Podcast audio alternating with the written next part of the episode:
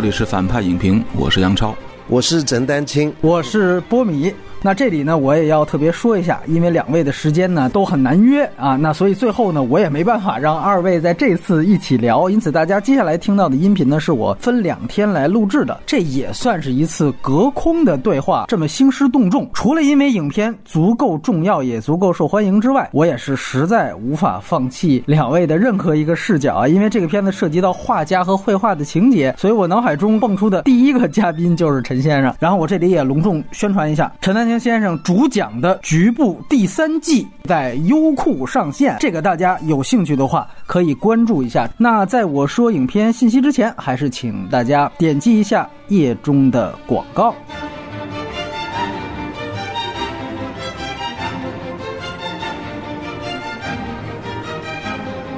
燃烧女子的肖像啊，它的北美分级是 R 级啊，是限制级，里面是有露点画面的。那删减方面，虽然大家看的都是资源，但是还要强调一句，这个片子有一版 DVD 无水印资源的画面，其实是经过裁剪的，这个一定要避雷啊。影片片尾是没有彩蛋的，但是片中的节日野宴的歌声，那个名叫《他们无法逃脱》的歌曲，会伴随影片字幕结束。电影的格式呢是二 D。数字彩色电影，影片使用了 8K 的摄影机，，7K 的数字底片。但是最终的数字中间片是 4K 分辨率的，画幅是一点八五比一，语种啊主要是法语，夹杂了一定的意大利语。影片呢主要可以被看作是一部法国影片。然后在去年，也就是二零一九年申报奥斯卡的国际影片奖的内部初选的时候，法国是选择了由去年那部《悲惨世界》来代表法国参与奥斯卡角逐，最终也拿到提名了。所以这部电影不是没有拿到奥斯卡国际影片的提名。而是他当时就没被挑中送选。那影片呢，主要发行方是法国著名的电影公司 MK Two，承制方呢则是导演本人的百合影业啊。你听这个名字，电影是没有原著的，导演是一九八零年出生的法国女性瑟琳席安玛，这是他自编自导的第四部长片。此前三部导演作品呢，他自己也都是唯一编剧。当然，他作为编剧还写过著名动画片《西葫芦的生活》的剧本。这个片的演员是非常少的，有台词的就不超过十个人，和之前的灯塔有一拼。那画家的饰演者呢，叫做诺米梅兰特；小姐的饰演者呢是阿黛拉哈内尔。这两位女主角呢，都是八八年到八九年出生的巴黎人。其中哈内尔啊，是导演在现实生活当中的前女友，而且导演呢也承认这个角色本身就是根据二人之前的感情故事来创造的。那它类似于我们之前讲过的婚姻故事，也来源于导演的情感经历一样。当然，这个片子更进一步，直接是让本主来饰演片中的这个角色了。导演长篇处女作《水仙花开》的主演也有这位哈内尔，她呢也是此前。一部 LGBT 题材的著名电影《每分钟一百二十击》的女主角，法国昆汀去年的《鹿皮》，她也是主演之一。更早以前，她其实还拿过凯撒影后。片中饰演女主人的演员呢，则是意大利著名的瓦莱利亚·戈利诺。她呢曾经获得过两次威尼斯影后，年轻时候是汤姆·克鲁斯那部《雨人》的女主角，自己也同样有导演作品，多次入围欧洲三大。在片中饰演女仆的演员叫做卢安娜。巴杰拉米这个片子的摄影师是女性摄影师克莱尔马拉松，同一届戛纳的大西洋也是由她来掌镜的。此前呢，这位女摄影师的代表作还有《湖畔陌生人》和《我的国王》这四部作品都是戛纳系的电影。这个片子其实没有太多配乐，但是还有两个音乐署名，分别是导演御用的让巴蒂斯特洛比耶以及亚瑟西莫尼尼。世界首映日呢是去年。也就是二零一九年的戛纳电影节，影片入围了主竞赛单元，最终摘得了最佳剧本。而拿到评审团小奖的《悲惨世界》，最终是代替了本片参与了奥斯卡的角逐。摄影师同样长进的那部《大西洋》，则是拿到了同届的评审团大奖。然后，这个电影是在去年九月在法国本土正式上映。影片目前的全球票房大概是四百一十八万美元左右，在法国本土，它的票房是最高的，达到了将近两百万美元的总票。票房，而尼德兰和意大利则是影片的第二、三大票仓。北美目前反倒只有不到十二万美元的票房，而这部电影其实在港台地区也已经上映了，现在仍然还有排片。那资源与字幕情况刚才说了，现在的两版资源都非常差。首先都是 DVD 清晰度的，然后其中有完整画面资源的是左上角全程带 MK2 水印的一个偷跑资源，然后另外一版 DVD 的生肉资源，刚才说过是画面裁剪的，这个一定要注意，记住这个片子是一点八五比一画幅，在高清电视上看是左右无黑条，上下有非常细的黑条才对。那目前内嵌的中字版本是由亿万同人字幕组做的。那最新的消息啊，是美国著名的碟商 CC 标准可能会发行这个电影的美区蓝光碟，大家也可以期待一下。那么这个就是所有的影片基本信息。我们先来给这个电影打一个分数，姑且算八分。就是我到现在还不确定这是不是一部好电影和我喜欢的电影，但是到半当中我忽然就感动了，一直到最后。中国现在还爱。这种姑且称它古装片吧，呃，但是又是当代的一个问题。其实不是关于画家的电影，是关于女同性恋的电影。杨导来，我是八分，跟陈先生一样。呵，那陈先生这么不喜欢画，还给了八分啊？虽然说我对他的封闭性啊，这也有一些微词吧，但是整体来说，我觉得他给我电影的享受，我对这两个女人之间的这种距离感。他借用画画这个形式去写两个人之间的这个关系的亲密关系，用电影手段去写这件事儿，我是信服的。节奏清楚，呃，层次分明，视听语言是稳定和待得住的。这种精准的控制，最后达到了一种从空间上从这个脑洞中回复全片的那种效果。对我来说，是一种比较久违的电影的体验。推荐，当然首先是所有艺术电影观众，这是一个最标准的标杆式的艺术电影，而它不难。你去拉布拉塔尔，其实你真的不好拉怎么拉，但这个其实有好多可以去翻来覆去说的东西。这是一个很好的小教材，普通观众的这个层面，我觉得只要是十四岁以上，我觉得都可以。它真的很雅致，就是我某种程度上是缺点啊，它没有太狠的东西，很艺术性的讲了一个亲密关系。这对于任何一个情商正在发育的人来说，不管男的还是女孩，都是一个很好的学习亲密关系的一个一个一个小教材。男性必看，因为这个导演非常友善，他拍这个女童的时候啊，他其实没有任何重口味，他非常优雅。你要是个男导演拍，可能另说啊。男导演可能也小姐，对对对，可能我们还挺爱看的。那女女的就不干。对对对对对对，所以其实它是一个挺有普兼容性的一个东西。我打六点五分吧。这个电影分两方面看，我觉得它作为一个女性主旋律电影啊，我们接下来会展开这个概念，或者我认为它是一个女书电影，我觉得是相当不错的。但是呢，它也有一些比较算计的地方，包括其实如果从艺术的角度来说，我觉得这个电影也是有很大问题。然后我觉得可以和跟他对标的一个电影是《黑色党徒》。那个电影是什么呢？是我以一个黑人的角度重新去看待原来白人写过的那段历史。你看这里面就有一个种族叙事差异。那这个故事呢，其实把种族换掉，变成了性别。嗯我是从女性的角度，再把原来你们认为的一些传统经典的故事，希腊神话也好，还是原来你们对于那个时期婚姻，包括十八世纪末的欧洲的想象，我把它所有的东西全部都做打破。对，导演有非常明确的目的，是我要跟主流有一个不同。那这里面就建立在第一。我知道主流是什么样，我千百年以来对这个事就不满了。我要告诉你，它不是这样的。那当然了，他可能也有他一定的狭隘性，这个我们之后会慢慢的去分析。但是我觉得好的地方是在于，他反抗的就不是男性了，而是一种千百年以来形成的男性叙事。男性等于希腊神话，等于古典主义绘画，等于所有那些美学。他就没有一个一个的。猥琐脸，嗯，对，那么低级，对对对，他反击的或讽刺的东西，可能就更有价值，也更有力量。所以从这个角度来说，我很佩服他。我反倒觉得这个电影其实是适合所有对，甚至是文艺男青年应该看的一个片子。有人可能会问说，今天你们怎么都是带着性别来说？说你看都是男性怎么样，女性怎么样？说真正伟大的艺术作品是超越性别的，我完全同意。但是为什么带着性别来说？就是因为这个电影本身就是一个关于性别的电影。它对标的所有的它反击的东西，全部都是男性叙事。这个电影无时不刻的在强调我们女性是怎么样的，男性是怎么样的。这本身也许也是一种狭隘性，它就是一个关于性别的电影。所以这个是我坚持的一个观点。这就是打分环节。那还是陈先生先聊聊您觉得不错的地方在哪？我发现一个规律，我看过的所有讲 homosexual 的这个电影，当两个人爱上。然后又掰了，比我看任何直男直女的电影都感动很多很多。你会唤起所有你对爱情、你自己的回忆和任何所谓两个年轻人爱上了那种感觉的记忆。而在直男直女电影里，我已经不太能获得这种感动。我不知道为什么，看到他们俩一块弹琴，那个女的起先有点怪，很难接近，肯定不会给她摆姿势做模特。这些我看的都。都没有什么波澜，但等到他们俩弹琴的时候，我忽然意识到，也许是这个故事，就他们俩也许会好。嗯，这个时候我就蹭一下机灵起来了。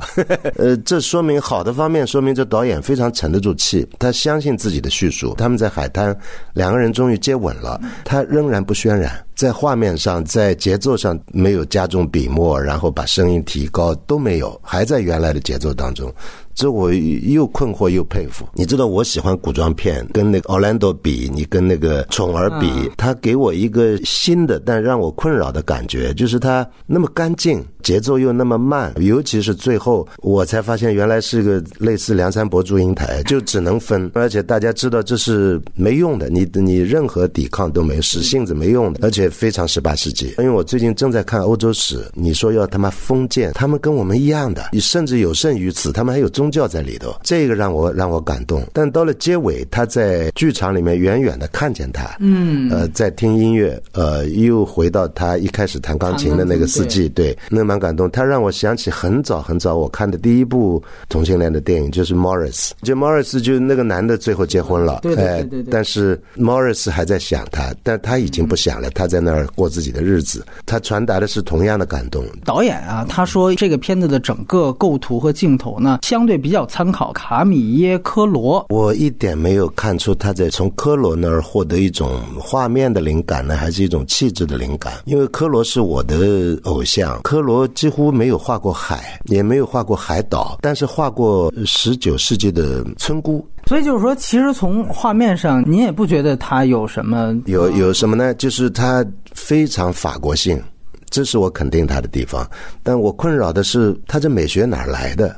因为我在法国以前的古装片里没有看过这种美学，比方说《马哥皇后》是他们的古装片。另外我还看过，比方《大鼻子情圣》。我忽然发现它法国性在，呃，但是法国性的那种包装也好，它的美学变了，干净到甚至有点包豪斯的意思。他把包豪斯的意思加到十八世纪去了，就是空，然后简洁，色块很清楚。但是你要说到科罗呢，科罗对我来说最迷人的是朴素和优雅。在巴比松画派里面，他是最优雅的一个，而且是有诗意的。但是在这部电影里面，如果他从科罗那儿居然拿到什么，倒也有道理。呃，打开了我的脑洞。他想赋予一种早于科罗，就十八世纪末的一个氛围吧。他找到了十九世纪的科罗。它有它的道理，因为十八世纪法国绘画不是这样的，是很华丽的。华多那罗科科时代是他们的，哎，还有达维特，还有一部分的安格尔，跟科罗完全两回事，是带宫廷味道的。但是他娶了科罗，我觉得倒也是个牛逼。他在思路上，你这样一说，我就明白一点。您提到那些画作和画风的话，跟这个电影当中呈现的其实可能更远，是吧？就是真正的十八世纪的，反而跟宠儿近。反而更宠而近，就是典型的宫廷，呃，华丽贵族。但他这里呈现的法国性让我还是吸引我，就是他登陆的那个那个角像象牙那样的这个，那个是呃马蒂斯和莫奈的这一再画过的一个地方，是很著名的一个法国海滩。呃，然后法国的乡村呃永远是很有魅力的，因为法国画派除了英国人以外，法国画派在十九世纪提供了超越意大利和德国人做的事情。就是我们今天如果要说风景画派，从巴比松一直到印象派。法国人独占鳌头，没办法，他有太多资源在美学上可以拿到电影里面去，这我同意的。片中有一个情节，我其实特好奇啊。两人聊天，他就说：“你原来有没有画过男性的裸体？”嗯嗯。然后他就说：“其实没画过。”然后人说：“为什么你不画？”他就说：“因为我是女的，不让女的去画男性的裸体。”甚至引申了一句：“他说其实就是也不让我们出伟大的作品。”不知道在十八世纪末的欧洲，这个事儿确实是普遍存在的吗？后现代的史论家忽然开。开始关注巴洛克，也就是十七世纪一直到十九世纪女画家的地位。最有名的就发掘了意大利那个珍特莱斯基，他的父亲是个画家，然后他自己画的非常好，但历史就会忽略他。呃，然后到二十世纪末，呃，纽约大都会美术馆办了他的个人回顾展，苏珊·桑塔格专门为这个写了文章。我不好说那个是女权主义，呃，因为女权主义的范围太广了，它的焦点也也很多。但是这真的是个趋势。嗯，我再给你举个例子，比方说马奈的《草地午餐》是很有名的，还有奥林匹亚那个女裸体，结果就有一个女性作家专门写了一本书，就寻找这个模特儿后来的生涯。结果她也是个画家，完全被历史或者说被男性给耽误了，永远变成一个画中被观看的对象。所以就是说，整个美术史啊，可以这么说，是古往今来确实都女画家不让画男。对，呃，我我有点明白，就是中国没有女权主义，我不能说完全没有，现在也有了，其实是受了西方影响。嗯，就西方有女权主义是有道理的，因为他基督教也好，封建男权也好它是有一个前科在那儿的。中国倒不是，中国古代女画家蛮多的，最早从管道生那儿开始一路过来，好几个。我我在局部里面还谈到这个事儿，但是好像欧洲不是这样。欧洲我们会上当，就是被他们女权主义二十世纪以后很猖狂的一个现象。我操，你们原来是古代是这个样子，他们古代真的是这样。据我知道，您刚才提到那个意大利女画，就让我想起来，就最后这个女画家她也开了一个画展，对对把那个俄尔普斯的那个给画出来了。完了，这个时候来了一个看画的哥们儿，就说：“哎，这你爸这幅画画的不错。”他马上就说：“其实这是我画的，我只是假我爸之名。”对对对等于原来也确实有过这样的事儿。是的，这个情况一直到十九世纪都是这样。就比方卡米尔，就是罗丹的情人。啊罗丹的情人最后发疯了，他是很愤怒的时候，他说罗丹很多雕塑是受我的影响，是抄他的 呀，这是真的事情。包括甚至一直到二十世纪，有一个叫弗朗索瓦·格雷，是皮卡索第五个。情人吧，情人嗯哎，还给他生了两个孩子，他一直到现在还活着，呃，快一百岁了，是个很好的画家，但是就被毕卡索遮蔽，所以这个你要往男权女权上头说，也不是不可以。我其实注意到，他其实是一个类似于好莱坞比较传统的三点式布光法。我不知道是不是在绘画里面也有某些不是按照严格的动机光源走的。呃，嗯这个就是我最不明白这个电影的，一个它节奏慢，一个就是它的打光。比方说，他给他做模特儿，哎他他做的那个方位。十八九世纪，甚至到我这儿，我绝对不会让一个模特坐在后面有两扇窗的情况下。所以，我们无论是按照刚才说的科罗也好，还是真正十八世纪末当时流行的画派也好，当时如果牵扯到打光的话，有光源的话，也都不是这个样子绝。对不是这个样子，甚至到印象派，所有室内肖像跟传统所谓打光是一样的。当时谈不上打光，因为不是拍电影啊，对对对对，都是单光源，所以这才会出现我们知道的，从巴洛克一直到十九世纪末，一个几乎是同一光源的一个美学。所以一般才有我们说的，就包括沿用到电影里面那种明暗对照法，但是这里面典型就几乎没有阴影。所有古典绘画的光源可怜透顶，所以才会出现一个深背景，然后一张被照亮的白脸。所以在这一点上，它那么明亮干净，是反古典的，其实非常后现代的对。它受了时尚的影响，我相信。也只有现代照明发明以后，才会有这样的布光。那现在有绘画也是这么画的吗？也有有这样的，哦你如果真的到法国、意大利、德国，你去找那些传统的画派，他们还是严格按照从前的光线，要不天窗，要不就单光源，所有微妙的这种明暗转折才会出来，才出现我们所认为的那种古典画，在他这里完全没有。可能宠儿那种更靠近真正的古典画，，那个是烛光，因为那外光还没有发生没错。人搬的画架子到室外画画，从印象派才开始。在巴比松时代，在科罗时代，他的很多村姑站在村口，那个是假的，他在室内画的，不是在室外画的。用光最成功的，在我记忆当中，法国电影就是马丁回来了，拍的是十四五世纪的事情，呃，一个破村。跟我他妈在农村时候一模一样，但肯定他电影布了光，嗯，但是他那种昏暗，在昏暗当中的那种微妙变化，呃，用光用的非常好。还有一个事就是，我们会发现，其实她这个设定的女画家，她相当于给别人做嫁衣嘛，等于她是一个女承父业，绝对绝对哎，画这个这个什么相亲肖像啊，大概是这么一个。就这个整个画相亲肖像，在欧洲当时很常见吗？它几乎是通则。嗯，所以我为什么说我第三季叫伟大的工匠，连达芬奇都是工匠。工匠什么意思？就是服务性行业，在当时可能更重要。重要在哪儿呢？我我局部里也说过的，就亨利八世老婆找了一个又一个。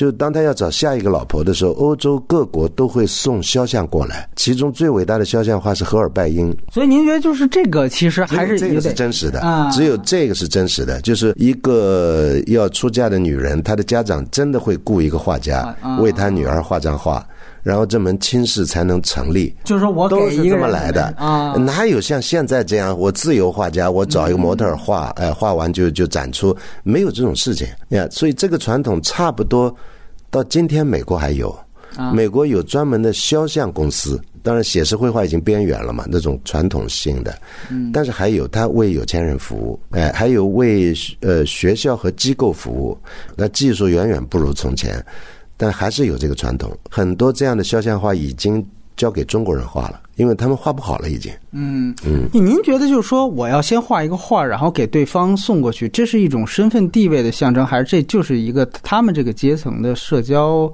礼仪或社交方式？照约翰伯格的说法，所有古典绘画就是财富的证明。嗯，啊，他这个观点是从本雅明那儿来的，本雅明是从马克思那儿来的。我们应该同意这件事情，这是一种范儿。你你吃饭什么不能吃？我要用银的餐具呀。这肖像也是这样，拍个照算什么？嗯呀，我我得有幅油画挂的，这样牛逼。哎，所以有没有就因为就是画这种像这个片子里面的这种这个所谓相亲肖像而成名的画家，或者有哪有啊，嗯，有啊，最有名的就是荷尔拜因啊，比照片还要像。呃，精微，美术史几乎挤满了这样的画家，从一流到九流。荷尔拜因是超一流了，已经是，哎，他变成美术史了，已经。宫廷御用画家啊嘛都有年俸的，嗯，哎，然后在单件还算钱，然后欧洲各国还抢他，画不过来，有每个国家都有在欧洲，那鲁本斯啊、凡戴克啊，就是伦勃朗，这都都画过。维拉斯开兹根本不用说了，维拉斯开兹就养在宫廷一辈子，专门画皇亲国戚。那有这种，比如说真正在民间寻活的，就跟咱们这电影里边这个女画家的这种，后来也挺有名的。这是这个电影给我开窍的一点，嗯，呃，就上有好者，下必焉之。民间中产什么小小小小地主、小贵族都玩这个。你今天到各国的古董店去看，嗯，你还能在满屋子挂的乱七八糟画里面，你还能发现这样的画，就是画的一般，当时哪个家里流出来的，嗯，中国也有啊。中国从宋朝开始吧，呃，到明朝特别流行，到清朝就更多了，就是家族肖像，嗯，也这是庞大的一个行业。回到整个电影的质感上来讲，刚才我们也介绍，它其实是一个非常明确的选择，用现在的数字摄影去进行尝试的这样的一个电影。它和真正的胶片的电影观感上，您觉得最大的不同点在哪方面？这是不是过去十年五年开始出现一种新的美学？这我得问这个导演本人。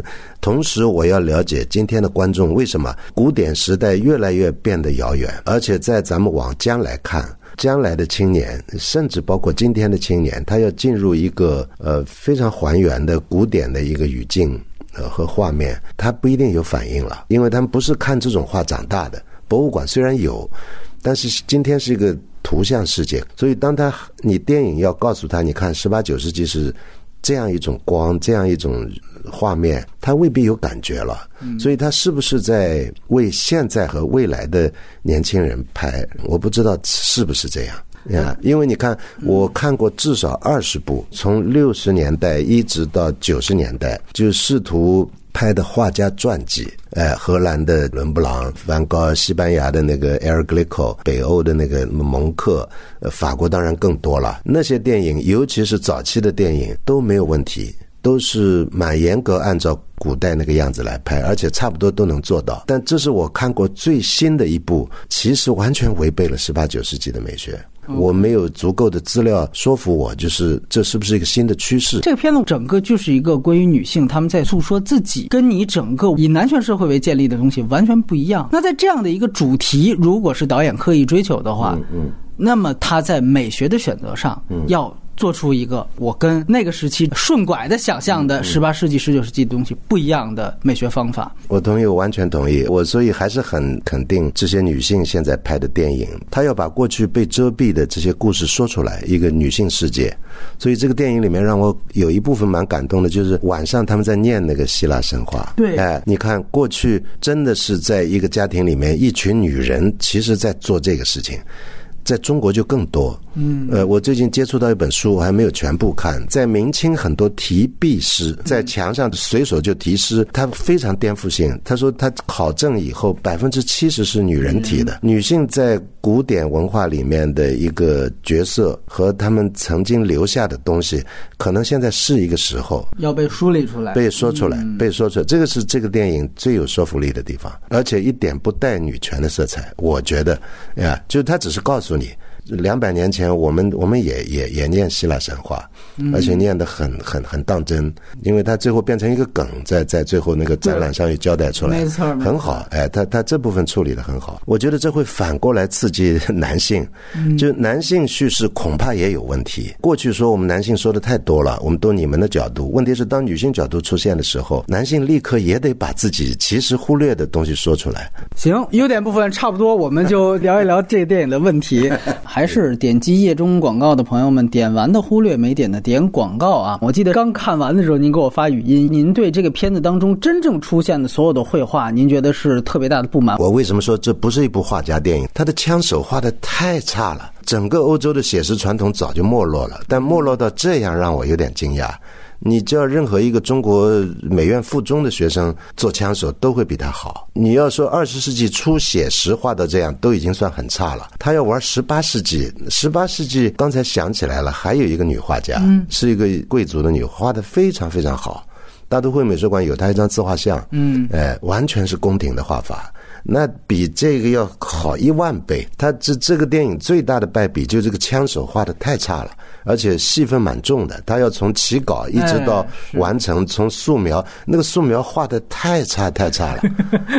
文革时候，所有我一块学画的最差的人都比他画的好。我插一句话，那您觉得《泰坦尼克号》里面那个小尼比他好多了？哦，那个是卡梅隆导演画的。不，我跟你说，英国人和美国人画素描，现在找一个一流的素描，等于是十九。九世纪的九流素描家都比这个电影里画的好。然后我还因为这个事儿，我还特地去查了一下，他这个里边的这些就所谓的枪手啊，就是他画出来的这个画到底是出自谁之手？呃，发现其实也是一个法国小有名气的画家，叫伊莲娜的。刚才呢，我也给您看了一下他这个现实当中的画作，就是您觉得他这个画作的问题，或者说他跟这个电影格格不入的地方，到底是在哪些方面？我看了那个伊莲娜自己画。画的话，呃，那远远要比电影里出现的好，呃，因为那是他的一个任务，他让一个后现代具象的女画家去画十八世纪的风格。我不能说他是个错误，因为他没有选择。在世界范围，你要找一个能画出十八世纪风格的人，恐怕只有中国有。中国的写实主义非常厉害 呀，呃，欧洲完全没落了。意大利有，法国有没有？我不清楚。看他自己的画的不错，但出现在电影里的话，真的很很失败。但我不太计较他，因为他真的不是讲画家的电影。但是他传递的一个讯息，还是会让我觉得沮丧。就是有一种美，在今天的表达里面是。不可能达到一个水准了，已经。呃，十八世纪要比十九世纪的纯技术上来讲要高得多。这里面还有一个事儿，就是剧情里面，我第一次画的画，我对你我也不了解，所以是不是也因此导致了，就他第一幅画本来导演就要求你这幅画画的就不好，所以最后这个画家也把它给涂了。然后到后面到画展上挂的那幅画，书页上还有一个暗号。对，您觉得那像这几幅画对比，它是不是也有一个水平上差距，还是您觉得都挺一般的呢？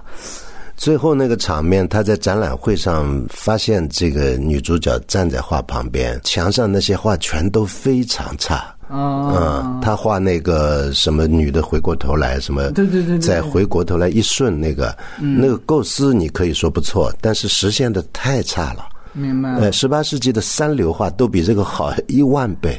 嗯，所以理论上就是说，如果真的回到十八世纪，那个水平是开不了画展，也不会有一个人过来说这画画真好，是吧？不是开不了画展，十八世纪没有这么差的画，所以这是欧洲的一个悲哀，就是这 欧洲亲手就是兴起了现代主义运动，就埋葬了他们伟大的传统。多问一句，像这个枪手伊莲娜，她本身在现实当中画的很多画，跟她这里面的电影当中的这个概念非常像，就是说她的这个头部已经被这个故意的给抹去了。了，包括眼睛故意被擦去了，就是这种做法，它属于后现代的这么一个，完全属于后现代。他把一幅画擦掉是指李希特干的事情，德国人。对对对对。然后在已经画好的肖像，直接用一块大色块把眼睛抹掉。据我所知，纽约的 Julia Snubble 早就这么做了。二十年前就这么做了。OK，呀，这个伊莲娜又出现自己的一些画面，延续了这种做法，但是另外一种效果，这我能理解。但是我刚才看了他画的那些肖像，就他自己的作品，全都是画照片，他不会写生，这是所有现代画家的问题。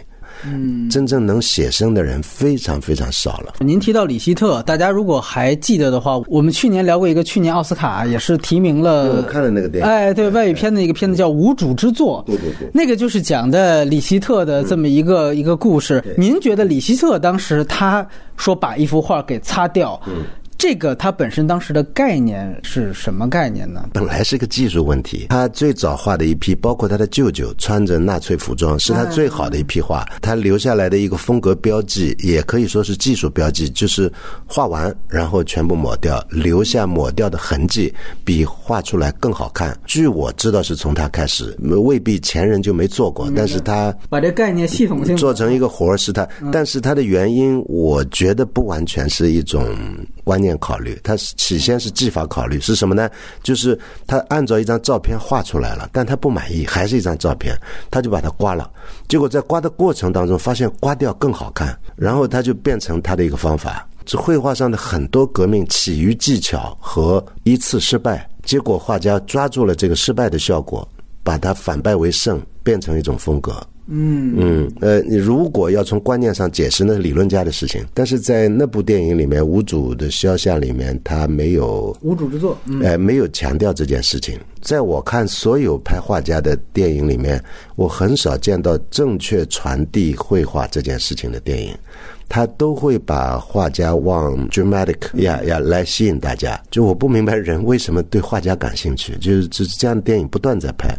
疯子和天才一线之间的这种人设的，完全误解，完全误解。这梵高可能真的是个疯子，但他在画画的时候是一个极度……就每个画家在画画的时候，其实都卷入自己的技术公案。但是有很少的几个人在挣扎过程当中忽然找到了风格，但我没有办法。这个他电影画家电影能够传达给大家的，到目前为止就是这样。它不是导致大家对画家更理解，也许更误解，哎，更误解。包括拍音乐家的、拍文学家的，我几乎没有看到一个我心悦诚服，就是说我操，真懂这个人。就是如果带着之前我们说他要抹去男权叙事道路的这么一个一个主题的话，您觉得？觉得他这里面借用了这样的一个后现代的概念。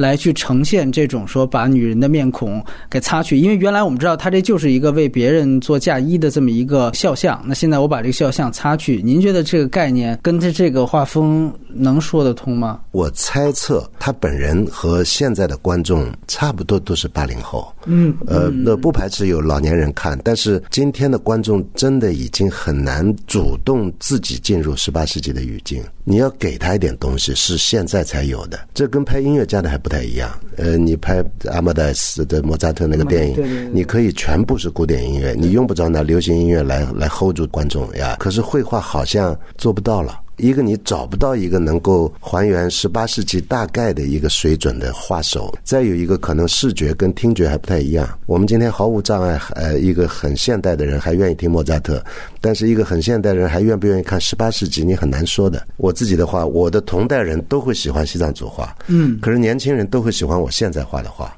多少次去欧洲，总是会让我惊讶，就是我去是冲着他们的古典世界去的。可是我遇到的活人在街上的，就是离那个世界其实很远很远了，已经。本质上，这个电影仍然代表了您刚才的这种观察，对吧？仍然这样，这是一个崭新的电影。我不是指他刚刚拍出来，而是他拿出一种崭新的八零后的一种学生腔也好，一种一种女性叙述的一种一种热情也好。您觉得这个女画家本来导演想设置的是一个什么水平的画家呢？我们现在看到历史上的全都是大师，被时间筛选过的。嗯。所有大师背后有他妈的一百个、一千个这样的画家在画画，所以他很轻易会选一个在当时并不有名的一个女画家，但是他在乡村或者小城市，在里昂弄个小班子这样子。我相信有很多这样的 studio 在做类似的事情，对啊，他们这种功课就是。找一群学生画一个只很呆的一个模特儿，一直延续到一九六十年代，大概是一个漫长的传统，就像中国的山水画和书法传统一样，一直没有断过，但只是越来越差。那画家是个借口，要说的是这两个两个女孩子的关系。嗯，他塑造那个是很成功的，千金小姐，千金小姐，我觉得很成功，尤其是说了半天这个人才出来。对，哎，然后就就往海滩跑，还不给你看他脸，是，哎，然后后来一连串举动都他妈的很难捉摸的一个人。但是等他在弹琴的时候，他兴趣上来了，后来又说留下他。这个角色是这个电影一直能抓住我的地方，而不是这个画家。啊，呃，因为我是不适合看这样的电影，我会很挑剔。一一打眼我就知道画家不是这样的，画不是这样的。最开始那幅画就是真正的他这个电影的本名啊，《燃烧女子的肖像》，他那个裙子着了那幅。您觉得那幅画它大概是哪个时期的？我非常喜欢这幅画，这是唯一我喜欢的一幅画，就是一个海滩女子在走在黑夜当中，她的裙子着火了。对。但我告诉你，十八世纪几乎没有这样的。嗯，十八世纪的画我还是蛮熟悉的，尤其法国的。OK。呃，当时没有这个概念，这是一幅后现代的画，嗯，同样也是穿越到那个时期的。对，它是一个故事新编，嗯，就是他用一个十八世纪一个非常勉强的一个画面，把它画了一团火。呀，但是这个打动我，而而不是这幅画的画的怎么样？还是得问一下，就您觉得他这个画家，那等于他做派也是一个后现代画家的做派吗？还是说他佯装的还是一个那个时期的画家的样子？那这就是我有点困扰又有点赞美他的地方。嗯，就是他有点不想真的装成一个十八世纪逼。他跟我看过的所有欧洲试图还原古典，尤其你看这个这个。呃，宠儿那种哎，宠儿那个是有点还原派的，但是我后来知道一个细节，就是我最喜欢的一个场面，就是蜡烛光下，廷臣在等那个女王出现，然后开始跳舞，那段舞跳的太好看了，我在飞机上反复看了十遍大概，后来我才知道那个是现在的舞，对，根本不是宫廷舞，对对，所以你看这个例子说明什么呢？就是。我相信欧美的导演非常清楚，就是古典是回不去的，呀。如果你呈现古典，你当然有各种办法、各种美学，但是你不能回避我们是二十一世纪的人，我们的观众是二十一世纪的人。所以这个是最后我我还是接受这部电影，我不应该老到就是排斥这种这儿也不对那儿也不对，这个我不会这样看电影，他一定有他的理由。然后另外他会设计很多那种静态构图的那种，比如说在这个女性的阴部放了一个镜子，包括前面在海滩上说伯格曼似的这一个侧脸对着一个正面这么九十度的去切，不知道您怎么看这些细节啊？这又是后现代。他如果今天拍的是一个二十世纪末或者二十一世纪头头几年时装片，根本没。没有这个问题。事实上，他不可能回到十八世纪。宠儿是做的已经极致了，已经。但结果我发现，他还是放了现代的舞蹈，他放的很舒服，他不让你看出来。包括我不知道您怎么看他里面那个情节，他写的这个女画家，就原来我是拿钱干活的，然后到后来他意识到，像这个女仆，嗯，她也会遭受很多痛苦。所以他中间有一幕是说，那个女仆当时正在遭遇痛苦的时候，突然他们把这个女仆所有人都叫起来，都说：“来，我们把那个床铺铺开，说我们来画她。”在那一刻，我为这个女仆的痛苦，我为她来作画，这个好像就已经超越了我原来的这个功利的性质。对，我不知道您怎么看这个情节。我注意到这个情节，但不止这个情节，在好几个环节，这是我不太就比有保留的地方。就这个导演，我不敢说他年轻，八零年的也不年轻了，就是 就是他稍微有点文艺腔。就当他设置这些情节的时候，他不像一个非常深沉的老导演，很深沉的能够。做的不露痕迹，但是你觉得他这个设计是有说服力的。但是他好在就是他的质朴，他的诚恳，弥补了他的学生腔。就女性到今天可以把有些话说出来了，她是有冲动的呀，而且她把握了这种冲动，所以我我还是得肯定她。包括我看女仆堕胎吧，就是把这个手伸到这两腿之间。据我记忆，这绘画没有过，每个国家的绘画都会主动回避一些东西。就比如说类似这样，我不知道为什么西方也。许有过，我我我还不敢说，我我我说的是对的呀。如果他画的恰巧是真正现在真实历史当中比较少见的那样的题材或者内容的话，恰巧证明刚才咱们说的，他就要创造一个全新的性别差异叙事。大家都不画，那我来画。从其他方面，您觉得这个片子还有什么遗憾的地方？你看，我喜欢平铺直叙的电影，但是我不太受得了那么慢，而且非常周正，都在一个相对平均的节奏。我不能把握的就是这是不是现在法国人玩的一种，呃，算是个牛逼呢，还是他只是个人在这一部电影里想这么做？他的缺点也许就是他的优点。我还不能想象他拍成一个节奏相对快的、呃轻盈的，因为法国人节奏其实蛮快的。你看看早期特里弗尔的电影、卡达尔的电影，多么流动，在这个电影里没有了，但是仍然非常法国性。当然，你永远可以要求他可以做得更好，但是以目前呈现的来说，这是他能做到最好的地步。你比如说像那个画家，比如说这个模特不配合，我是画不了的。然后他给了很多细节，比如说他陪他在海滩散步的时候，他那个手是那么放的，然后他给了一个视线镜头过去，就是说我要照他手。这个确实是会，就如果模模特，我这是有点怀疑的。我又不得不回到一个画家的立场，就是在十八世纪，我相信还没有出现这样。精细的肖像，他可以没有这个模特儿，因为他前面那张是自己画的，他会创造很多画面，古典神话、圣经什么传说，这这都编出来的。但在编的过程当中，一个肩膀、一个手、一个人的姿态，非常非常具体，你不太可能编出来的。哦，您的意思是说，他前面自己画了一张，那个可能不太可能。或者还有一种画法，类似表现主义、超现实主义，他真的不要模特儿。但即便编造，它还是要有一个眼睛看着它编造的那个东西。这写实绘画太具体了呀！你像那个达里画一个钟融化了什么？但我相信他一定还是看着一个钟，看看它要是变形是什么样子。除了抽象画家，任何具象画家他得有个东西，嗯，或者任何他能参考的资料。但是我同时又要说，这是他的设计。他让这事儿有故事，让观众相信不摆模特情况下他也能画，这个故事才能说得圆。当十九世纪的人在写更早的事情的时候，他的社会形态还没有变。你托尔斯泰写写一八一二年，他还没生出来，但是他能写的那么真实。但是一个二十一世纪的人要写十八世纪，其实很难很难。我相信艺术家都有一个默契，就是我们得放弃一些东西，真实性要放弃，就是我们得。大胆的设计一些现在人能看懂的一些情节。就您的观察而言，他第一幅自己画的那个画和他最后真正送出去的那个画，在水平上是有一个差距吗？因为导演肯定是要这两幅画，肯定后面一幅更好嘛。他不是为我拍的，他是为你拍的，对 呀，他是为大量不画画的人拍的。嗯，所以其实你不该问我，不不不要因为他里面拍到画家你就来问我。可是你知道不？我就很不想当一个被导演骗的人，你知道吗？就他可能是一个。不太对，或者说不太好的东西。我跟你的立场不太一样，我非常相信看电影是一个受骗的过程。我其实同意您说的，就是看电影的时候要放下意见，但是评电影的时候要把意见拿起来。对。可是我今天已经干了很多。很拿起来的事儿，很多拆穿的事儿了，已经很很，我不该说那些。不不，我觉得非常应该。从我的立场，就是这个非常非常重要。这当然我也同意，看的时候不要有意见。看完以后，艺术就是给人聊的。其实另外一个我特好奇，就是开始我对他这个女仆的这个演员的选角啊，嗯，非常让我惊讶。就开始第一个给女画家开门的是一个女仆，我还以为他俩要要谈恋爱呢。他这个女仆的。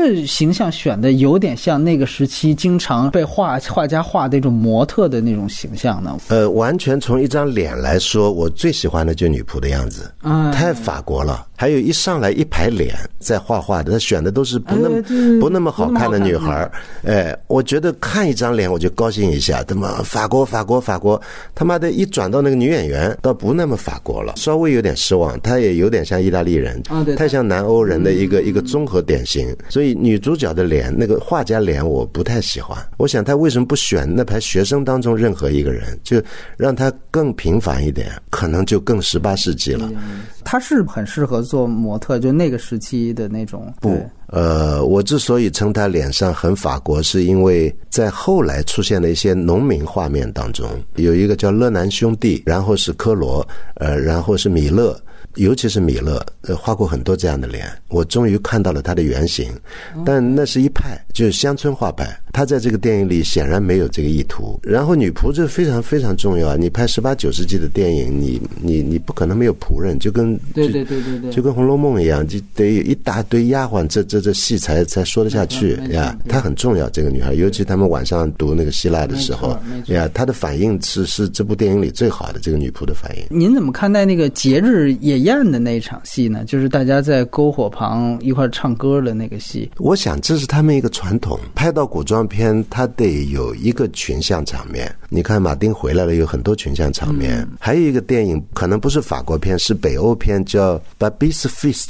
巴贝特吃吃东西的那个啊太有意思了，那个电影太牛逼了。当时在纽约，这个电影轰动的不得了，没错没错，哎，场场爆满。你看他这个就高明。我为什么说相比而言，这部电影这个女导演有学生腔？我不是说她年轻，而是你看她这个主题选的多好。大革命以后有个贵族逃走了，嗯，然后逃到北欧做了这么一顿饭，一个匪夷所思的一个题材，但是太有意思了。同时又是关于食物的一个一个电影，整个野宴的这个过程。也有借鉴的一些绘画的整个那个横移过来，有啊有啊有啊有啊！你要是看过乐南的话，你就可以知道，乐南的话就是站一堆傻逼，这 这只是镜头不移动，老婆娘、小孩儿这种老头很傻的站在风里面，或者站在村口，画的非常好，比米勒画的好。米勒已经有意识形态了，十岁啊，辛苦啊，什么播种啊，这哎，这乐南没有意识形态。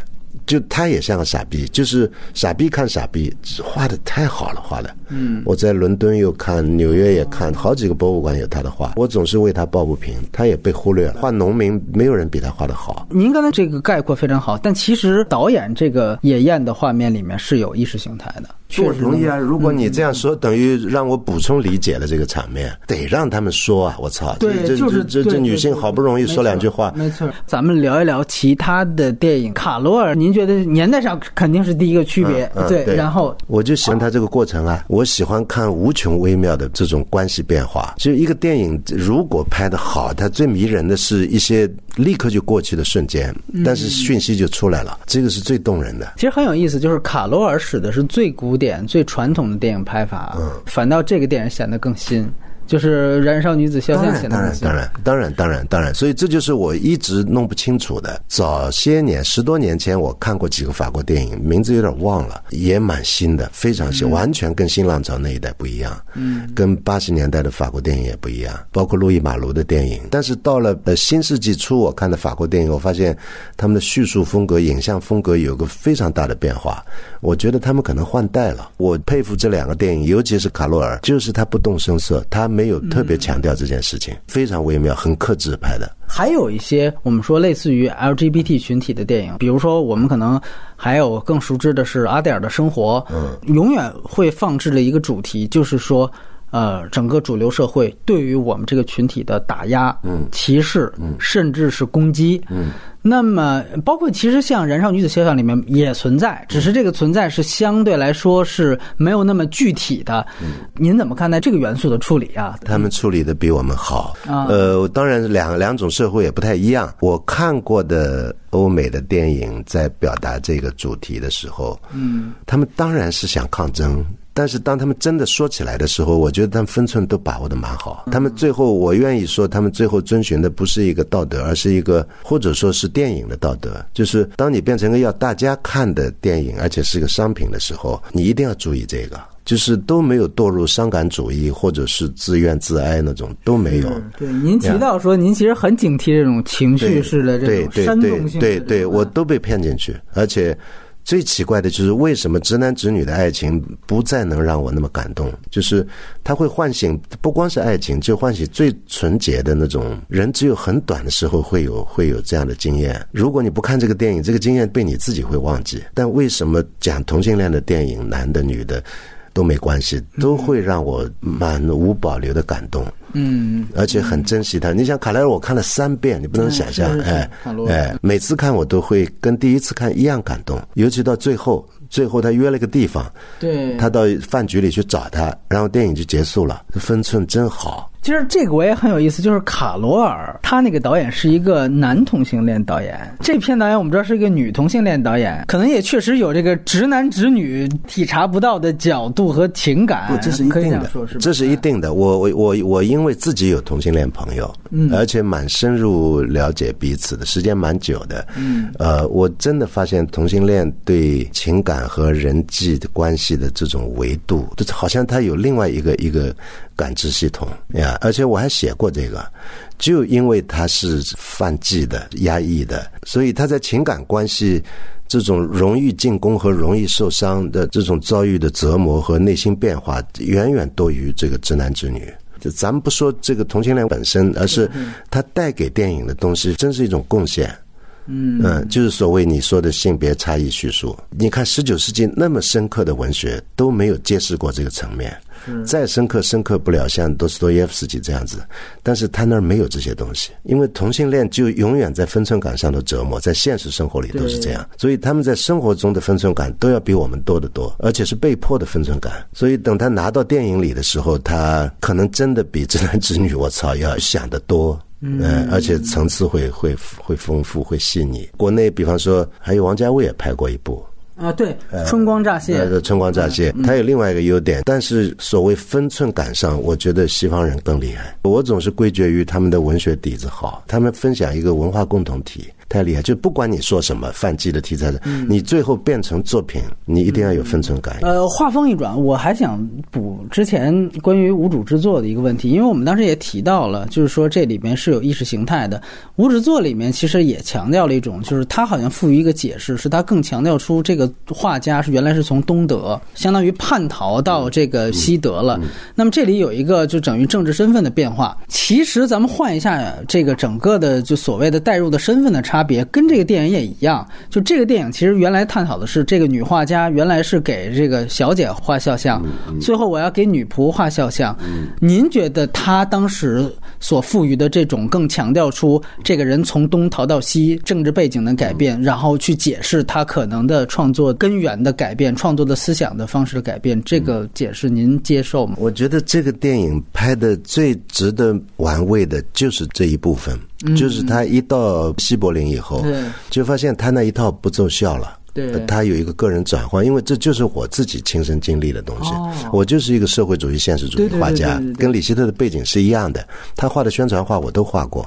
那 是是。然后我他妈忽然到纽约去了啊！但是呢，当然这个呃呃也也有不一样的地方。我来自另一个文明，对他们是一样的。另他他们还是一个共同体。对，所以他那个转换是一个，他这个说的蛮有说服力的。嗯，就是在他出去以后，呃，他也试过各种方法。对，哎，这是我在。在呃欧洲和美国很多艺术家那儿亲自接触过的个案，等到他找到路了，我反而觉得没有特别有意思，特别有意思，哎，而且有点单薄，有点单薄。他后来变成一个新闻记者会，然后说出了这个主题，这是无主的肖像，呃，稍微有点儿简化了李希特，李希特远远不止这些。但是在一个电影里面，他只能这样。这不是关于李希特的一部传记片，而是关于一个转变，而且当中一定要有爱情。作为一部电影够了，呃，稍微有点概念，就是冷战概念还是有。是。呃，因为这在一个具体的艺术家身上的转变，我的亲身经历太多了，比这个还要复杂的多。能做到这样不容易了。最成功的就是到西德以后，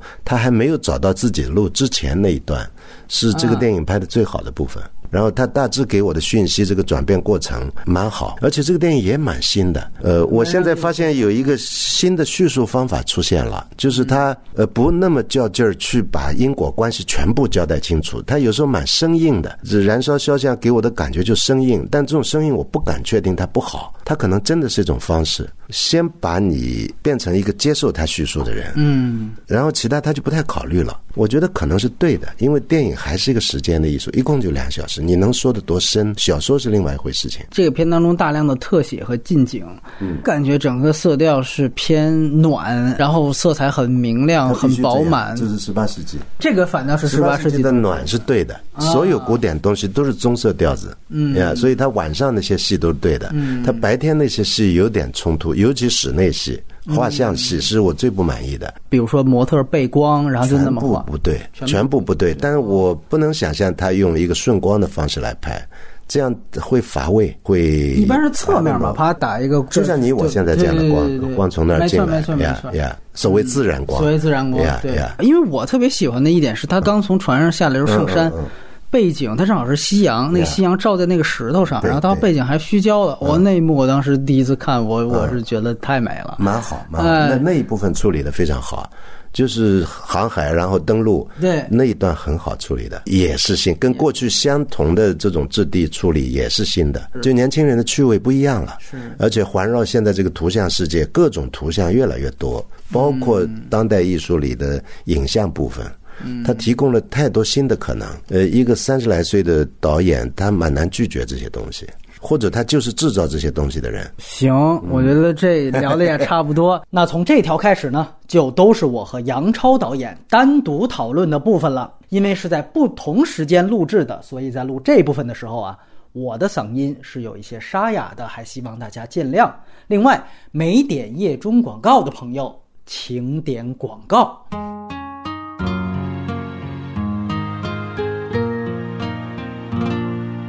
那先说一句啊，这个陈丹青老师是美术界最强，是没错。那我呢是导演界反派影评说的最多的。这片子是我主动想来录的，因为我看完之后确实挺喜欢的。第一个大的优点就是它太精巧和完整了，非常值得这种从入门级到这个高端影迷啊去欣赏此类电影的这个微妙之处，像一个盆景，像一个瓷器。那这一点其实并不是艺术电影的普遍优势，这种艺术电影非常少见。我觉得是我近几年看到最精巧、最不可删减、最完整的说出导演的想法。呃，完成导演的诉求的一个电影。第二个，我就具体说了哈，他得了一个戛纳的剧本奖，得的不冤哈。它是一个非常小格局的故事，他讲一个画家怎么通过画一个女孩爱上一个女孩，最后和她分手的故事。他在剧作的难度上，在信息量上几乎没有任何可以构成难度的东西，但是呢，他在一个这么小的格局之内做出了非常多的层次。我相信很多观众都能看出第二层，就是这个电影整个是一个画画的过程。他把一个拍画画的电影拍成了像画画一样。第一个开始的从画板上开始的那片头字母，从那个画笔的轻描，那时候还没有任何形象，到来到被画者的背景，看到他的底色，再到去勾勒他的轮廓，这还只是画出了一幅失败的画，然后被这个 被画者拒绝了，然后再去寻找他的生命力，寻找他的灵魂所在，呃，这个就不可避免的使这个画家爱上了被画者。这个剧作非常的合理，非常有逻辑，直到最后呢，画作完成了。被画者嫁给了别人，这个画作同时完成了爱他、观察到他、描摹出他，并且把他送走的这个功能。到最后，在一个歌剧院里边，最后一个长镜头变成是已经没有画笔的画一样，画家用他自己的眼睛啊，持续的盯着这个被画者他的爱人啊，最后完成了一次不用画笔的绘画。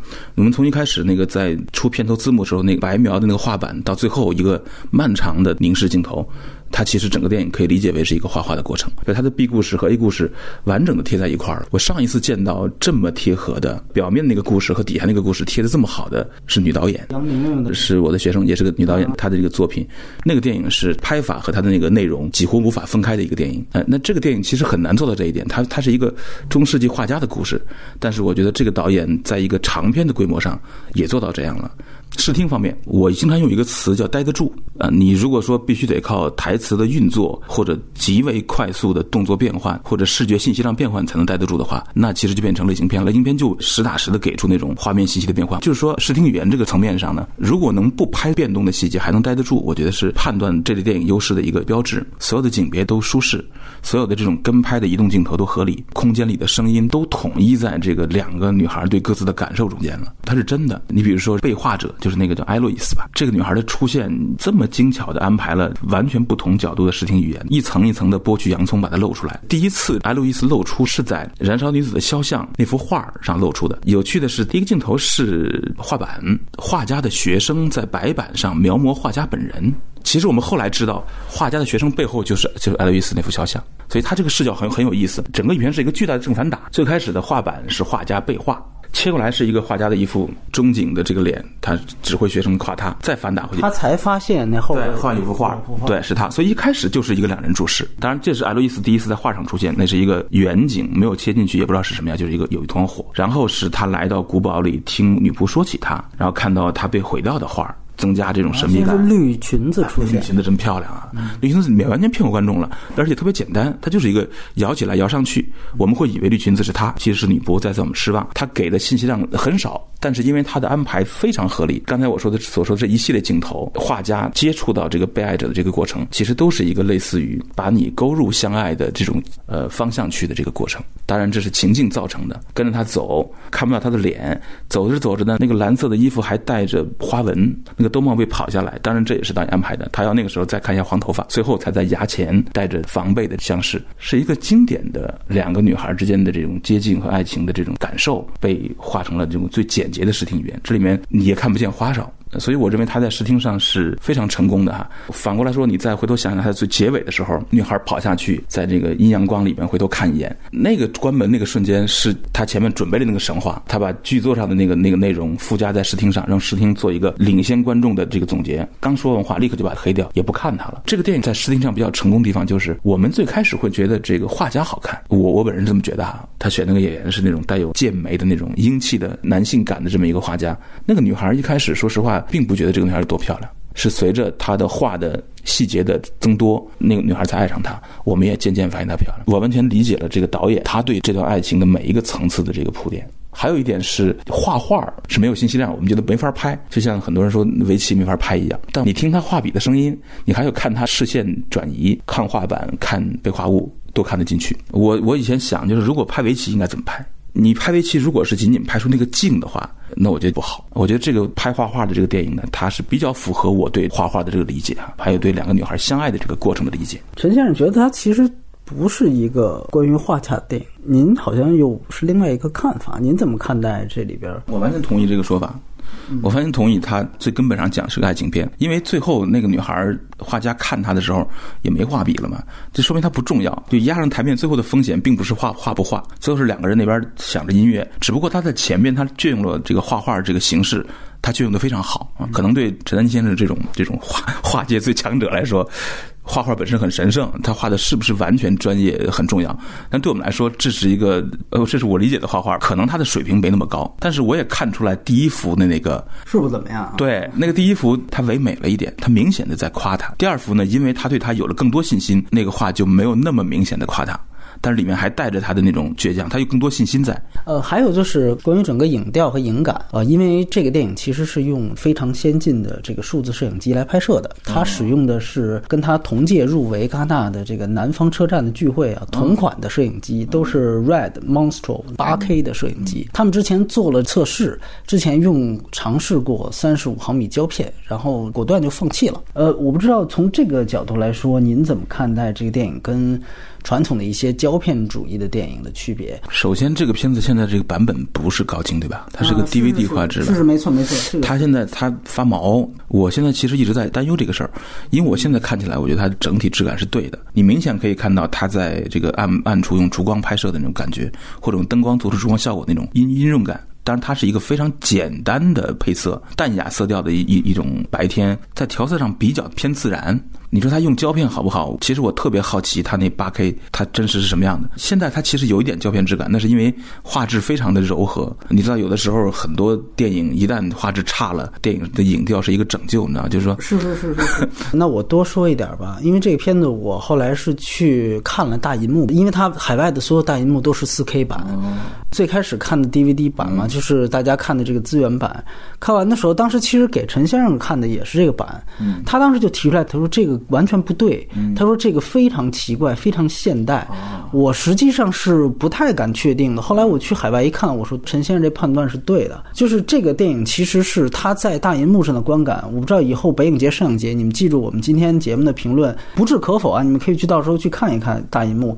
呃，按说其实我话说到现在，如果放节目的话，它应该已经有高清版出现了。如果大家有新的版本的更新的话，洗版的话，可以去下一个真正的幺零八零 P 版，也会比原来的不一样啊。我这里简单说，就是大荧幕的观感，看丝滑的质感，然后锐度极高，锐度极高，它有点让我看像什么呢？有点低帧率版的李安的《双子杀手》。我就担心这个。而且我觉得它完完全全是刻意追求这样质感，它跟呃传统的我们刚才说的宠儿啊，还还有其他的真正胶片拍摄电影完全不是一个美学方向。呃，尤其我觉得这里可以对比的是在烛光画面的暗部细节，因为像《宠儿》也好像我们之前聊过的黑白片《灯塔》也好，他们有大量的单一光源的戏，大家可以去对比一下真正的胶片电影的暗部和这个电影的暗部有多大的区别。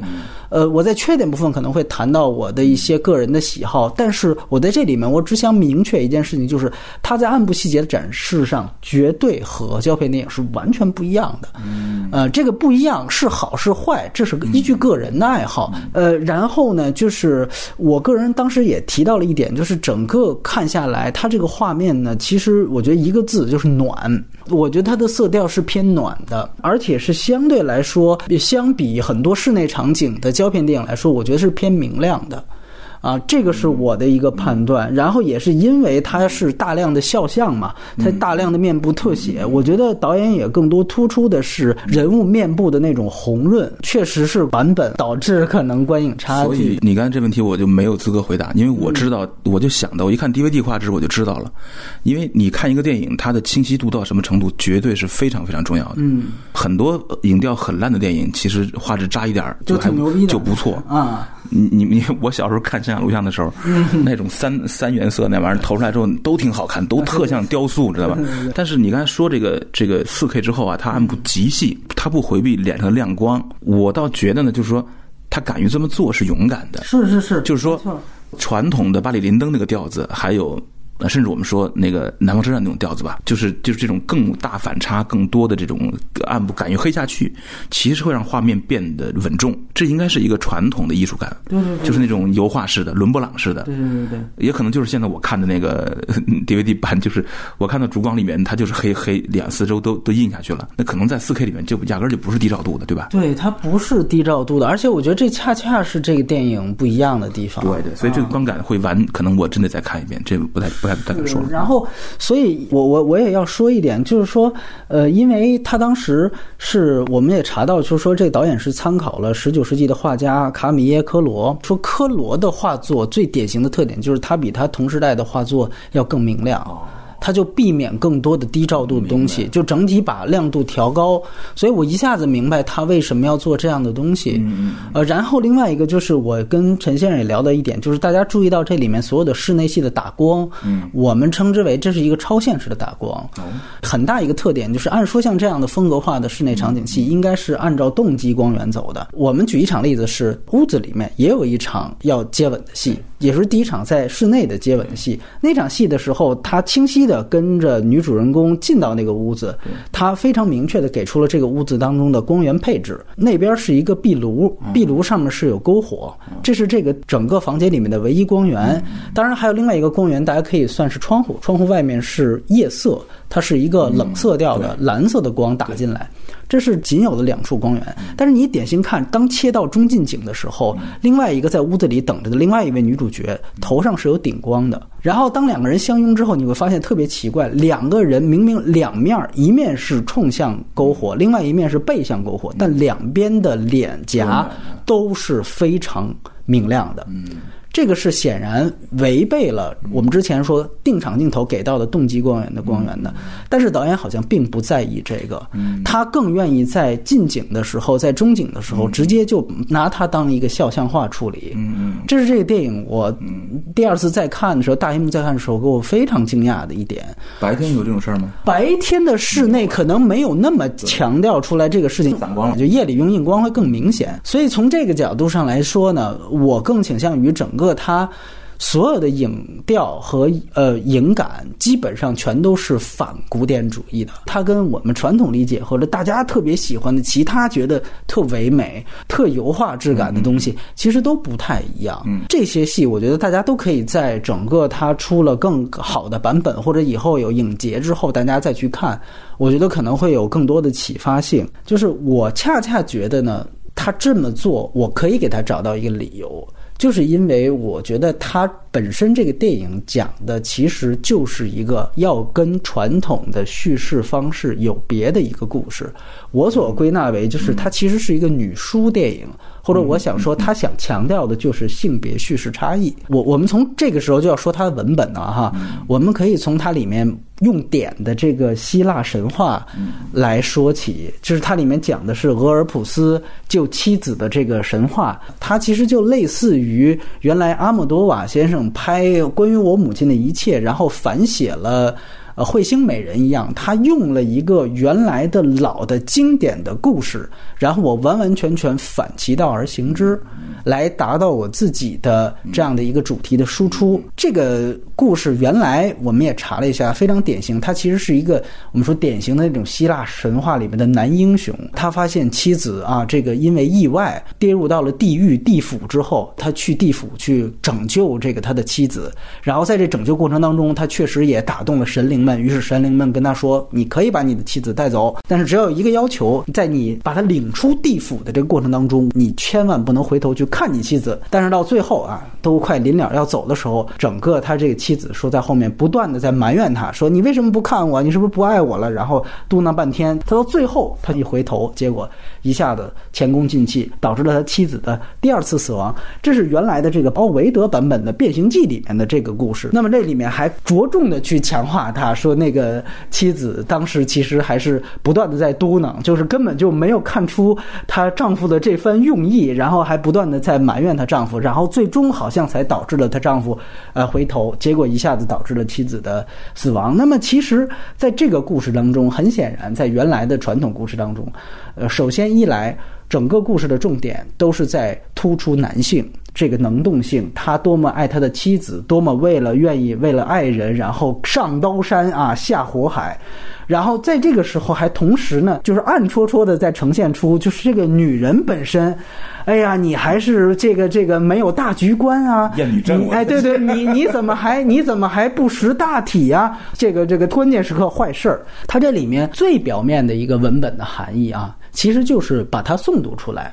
然后让女性的听众，也就是那个女仆提出质疑。大家都觉得，你看，包括那两位，这这个这个画家和千金小姐，可能开始都还没觉得，女仆马上觉得这不对，说为什么他会回头？千金小姐还给他解释说，这毕竟是他太爱他自己的妻子了。女仆说不对，绝对不是简简单单这个理由，这里面一定有别的原因。所以在这个时候，你会发现，女性对这个传统的故事已经起到了一定的颠覆作用。他他最后已经有一个话特别关键，他说，其实这个选择也许不是英雄的选择，而是诗人的选择。他其实几乎就点破了这个写《变形记》的这位诗人奥维德他的用意。他本身颠覆掉的就是原来的这一层第一层的所谓男性英雄主义的神话，第二层也都能看。看出来，就是他把最后这个回眸做到了整个电影当中这位同性恋恋人的故事当中。也许很多人也都能看出来，就是片中这个绿裙子和红裙子，其实就是希腊神话当中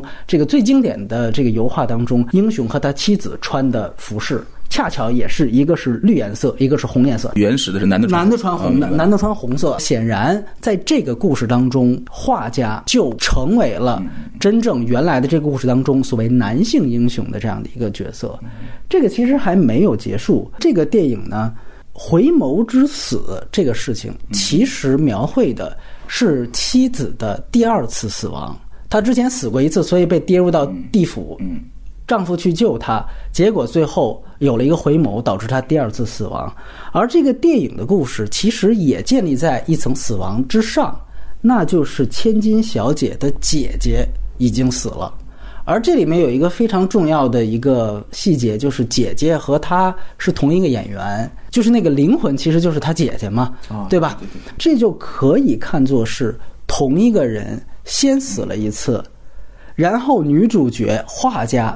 他所扮演的俄尔普斯去拯救这个千金小姐的第二次生命，最终也悲壮，然后也失败了的一个故事。这个点恰巧就和俄尔普斯的这个第二次回眸导致第二次死亡的这个点结合在了一起。完全完全一致。完全一致，这个也就能解释为什么在最后那次回眸的时候，女孩本人出来，两个人合二为一了嘛。因为姐姐原来她作为灵魂出现的时候都是穿着婚纱，对对对对，但是那个时候明显是姐姐是灵魂，对对但是到最后，妹妹本身也穿着姐姐的那个婚纱，对最后跟她完成了一次回眸。她那个灵魂其实也可以有另外一种解释，就是说，当然这是影片中最超现实的时刻。如果说它是一个完全写实的电影，它不应该有超现实的、超物理现实的东西的话，那它应该是一个纯想象的画家想象中女孩戴上婚纱之后出嫁，如同死去般的出嫁的那个样子。嗯，它也可能是画家本那个女孩本人嘛。因为呢，之前呃给了很多个理由，就是说姐姐为什么自杀。其实就是这个强权的母亲开始要给她姐姐安排一门亲事，姐姐自杀之后，这母亲除了把妹妹锁起来，按部就班，接着按照同样的方法给妹妹安排亲事。她其实为了强调出来的就是要压这个梗，嗯，就是这两个人其实是是你可以看作是一个人的两次生命，所以他这个文本就稍微的超现实一点。那从这个角度上来说，就更好呢证明回眸这个动作了。就是整个电影如果结合着这个点，他在讲，如果没有画家的这段爱情，很有可能妹妹。最后的结局会像姐姐一样，因为我们讲，如果说这个电影粗浅的被提炼为它是对于一种什么封建包办婚姻的反抗的话，那姐姐已经反抗了。对，但是导演在这里面，这个我觉得是这个电影的一个亮点啊，他并不是在追求一个所谓梁山伯与祝英台的东西，就是说我以一死了之，这个就不是他想。歌颂的一种状态和一种真正的女性的样子，这个你就通过开始的那一段，就是我们记得最开始这个妹妹她的出场，刚才杨导已经说的很详细了，是一个奔向了这个悬崖的一个奔跑的动作。呃，开始都以为她也要跳崖，就像她姐姐一样，因为前面已经有了这个故事了。这个时候，画家在后面追，然后女主角突然停下，她。第一个出现是怎么出现？是一个回眸啊，这个回眸就和最后画家的回眸形成了一个互文。他其实就是在讲这个画家。就是通过这样的一段感情来告诉你，真正的这一段感情当中最伟大的东西是什么？不是死去，不是而是要迎着风奔跑，或者说真正的抗争是什么？对我们女性不会像以前那样用命跟你们搏那个玩意儿。对不起，我们我们更博大、更宽容，我们会体会所有这些东西。她有一种现实的韧性的反抗，她接受了命运给她的那种看似不可能真正去现实上反抗的东西，但是她什么都没耽误啊，她爱过了，她内心保留着自己的那那片那个东西，那个火是一直在燃烧着，这就叫迎着风奔跑。我觉得很多希腊神话，你要提炼出它的最大的精神，其实就是一种悲壮的英雄主义。这种悲壮的英雄主义，往往是附加在一些男性的英雄身上。但是这个电影很厉害的地方，就是在于虽然两个人最后还是没在一块儿，但是恰恰是因为没在一块儿，这种第二次死亡被他附在了这两个女孩的身上，所以让这种悲壮的英雄主义第一次加在了女性身上。虽然第二次也失败了，但是这次失败当中。你就看到最后那次回眸和前面那次回眸的对撞，它蕴含着强大的英雄主义。这个是独属于女性的一种强大的能动性。就是我这次再选择去嫁给男人，但这是我的选择了。你知道，第一次我看这个片子的时候，带入我自己的感觉，我甚至是为那个根本就没有出现的那个米兰的地产商的那个最终娶了他的那个人 而感到而感到巨大的悲催和可怜。就是，其实你最后取到的是一个躯壳，所以他歌颂的那种女神的真正的女神，就是聪明、现实、柔韧、强大的女性。所以最后那个那个特写，那个长时间的凝视啊，绝对我觉得会使全世界电影观众更深的理理解女性。我自己有有点有点新的认识啊。这是一种像像你说的是一种新的女性英雄主义。对对，是这样的。哎，还有一点，嗯，就是你刚才说那个母亲那个形象，你说她有点刻板哈，我觉得有点，她有一点另外的补充。嗯，就是你注意到没？知道整个这个整个这个古堡啊，这个屋子是非常糟糕的，它的它没有家具，空间极度简陋。女女画家来的时候还得现琢磨、现现倒腾空间，嗯，它破落了，这一点他没有提到。但是空间不停的说这件事儿，这是现实，这是社会。对，所以一个真正的英雄是不可能完全对抗社会，就是伤害以自残的方式去对抗社会的。上一个姐姐就是如此。嗯，这个妹妹放弃了那个方法。如果这样的话，她妈妈也就疯了。如果两个女儿全死了，那这样的话，其实你是伤害到另外一个人，伤害到你们家。对她的这个初始人设，其实有点类似于泰坦尼克号。就泰坦尼克号里面这个肥温，她的妈妈要劝说肥温一定要嫁给她的那个未婚夫，就是因为我们是落魄贵族，他是新的暴发户，对吧？他们娶我们是他们要一个名儿，哎，我们呢嫁给他是我们图个财，这个双方得互相利用一下，你就是这其中的工具。他没有泰坦尼克号那个那么直白，因为那个毕竟是个商业大片儿，那得观众得得得得得明白了。我们再具体说一下，其实他的所有的这个整个故事，其实就是在讲女画家是怎么拯救这个千金小姐的这么一个过程。我也有点同意之前就是陈先生说的，就是说这个片子可能画家是为辅的，画家职业是为辅的。你可以注意到他用的这个俄尔普斯的这个故事，其实就是讲的第二次拯救的话是英雄要进入到地狱和地府。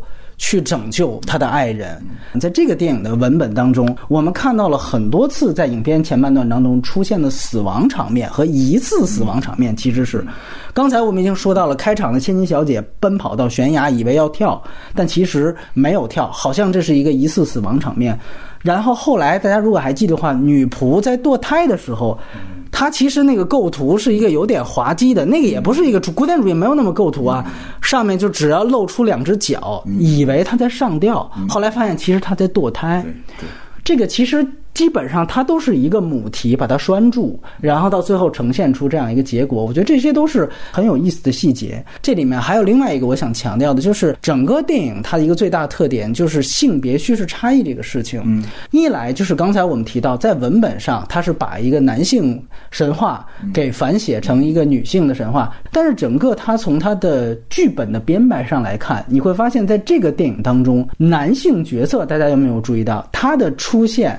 实际上是非常非常奇怪的。首先，基本没有男性角色，对吧？整个电影是关于他一个米兰的地产商要娶这这个妹妹，但是这个地产商从头到尾都没有出现。但这里面只是出现了两个两组男人的形象，一个是开始画家在坐着小船过来的时候，船夫船夫是男的，你会发现那个画掉了，船夫也不管，他得自己跳下去去救。对。第二层是这个说扛包袱的跑是是，把他把东西放那儿就走，他还得回头去问，脸都没有，这太奇怪了。对对对。然后最重要的一点，我觉得最有意思的，其实是到最后就是要来拿画的，按照咱们现在话叫就是快递小哥那段，其实非常巧啊。一个是说开始你可以注意到，就是他是要故意去讲，他用钉子去钉上那个画。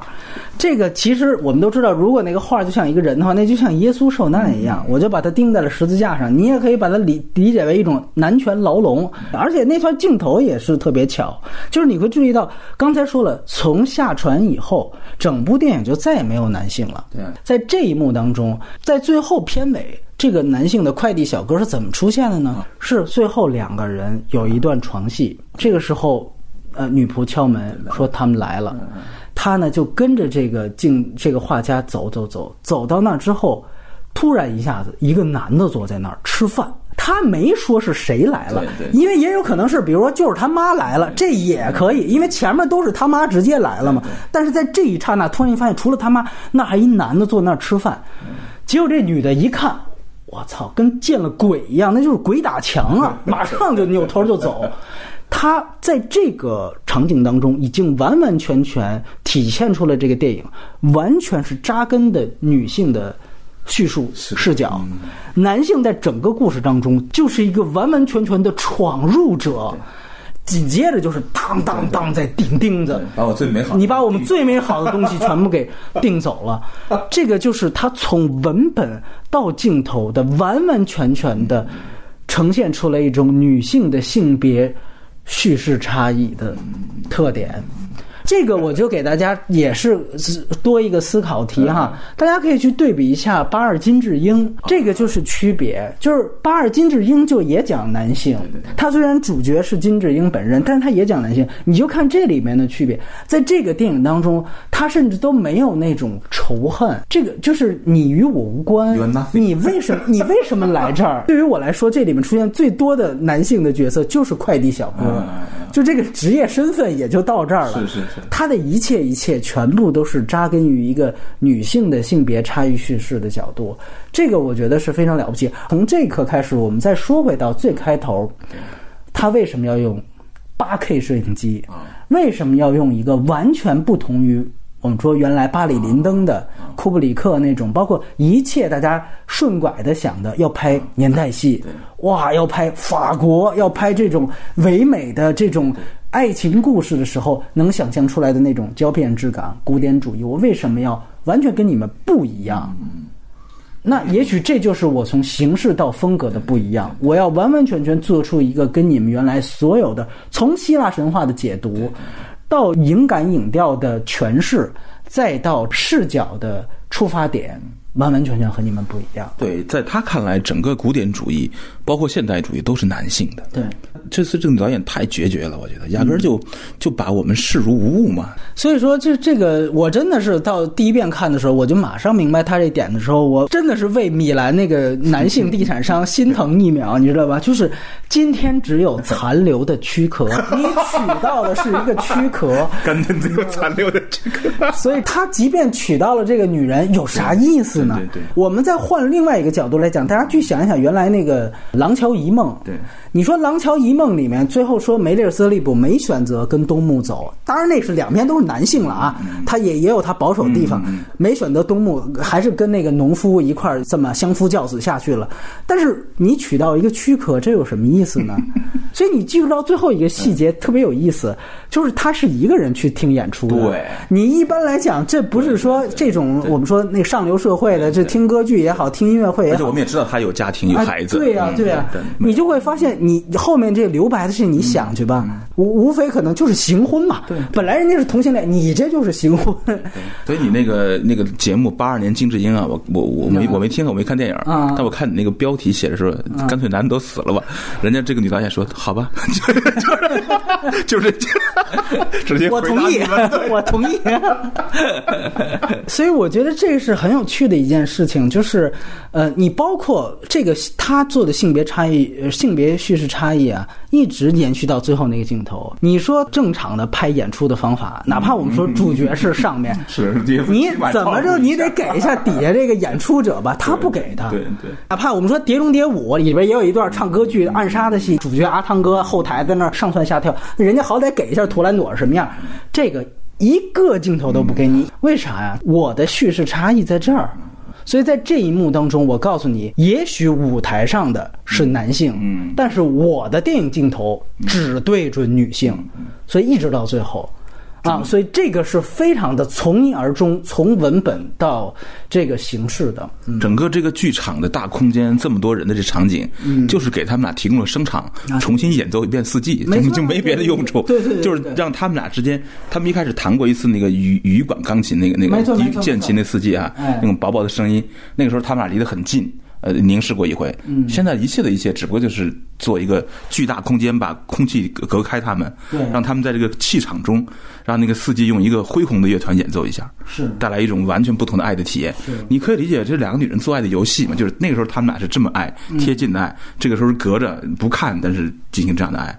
啊，这我觉得我你也可以说它是女性为了女性的书写，呃，其实其实也可以说是个爱情电影，就是对对爱本身的这种这种两个人之间这种内心距离的一种描述吧。如果没有野宴合唱的那一段戏，嗯，我可以更把它看作是爱情本身。嗯嗯。但是就是因为有了野宴那场戏，哦哇，那场完全的是歌颂的方式，用了一个长轴拍嗯法、横移，女性在内场当中的那种生命力、那种是的。磅礴的气势。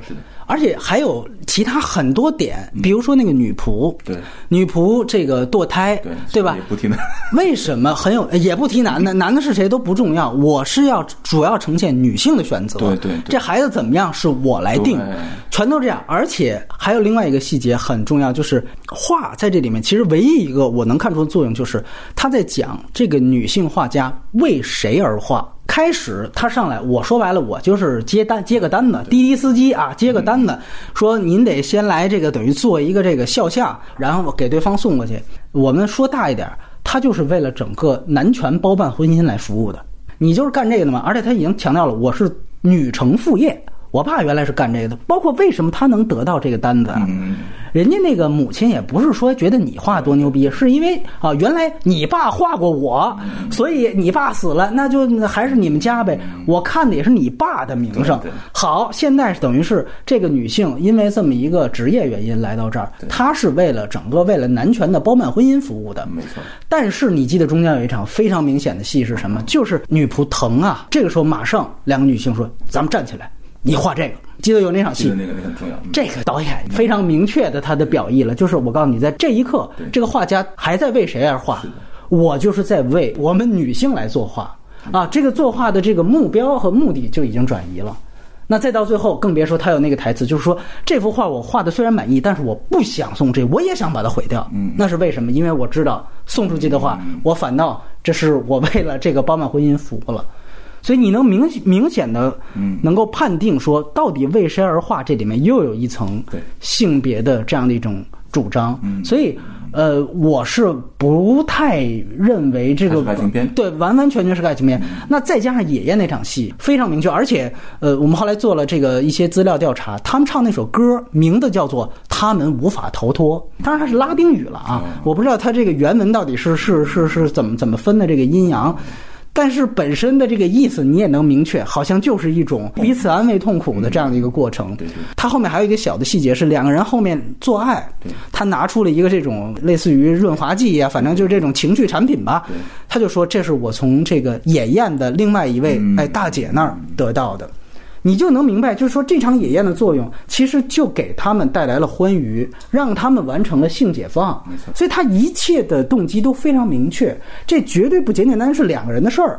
他告诉你，这是整个女性互帮互助之下才有了这一段的爱情。你这个女书的这个说法有道理，很有依据。就是整个电影，这个导演似乎是想建立一个女性的共和国，没错，一个一个小小共同体吧。是的，是的，这里这里面大家可以完全一切都可以互相满足。其实女仆的。打胎这个事儿啊，是影片中唯一的那个剧烈事件。对对，这这个事件其实浪费了很多那个那个那个那个内容那个时长。但这个中间，这个画家外来的画家和他的他的小姐女仆没有任何的商量，就完全站在一个女女人的观念上，立刻形成互互助同盟，对，去帮他去解决，避开那个他母亲那个不在的时候。他们也没有去对男男性做任何抱怨，哇，这是一种非常强大的、坚韧的女性共共同体的感觉。而且呢，下面我要说这点，可能也有优点，也有缺点部分啊。他甚至认为，因为女仆是一个下人，但是你看他创造的这样的一个女性共同体的这样一个乌托邦当中，其实是没有阶级差异的。甚至我们注意到第一层对于希腊神话的反思。第一个开窍，觉得这事儿不对的是那个女仆，嗯，甚至他会觉得，就是说，哪怕你们这些啊，所谓资产阶级的千金小姐，可能你都没有我们这些真正的贫下中农的女人看这些东西，戳破这些资产阶级的这个男性谎言要来的更加敏锐。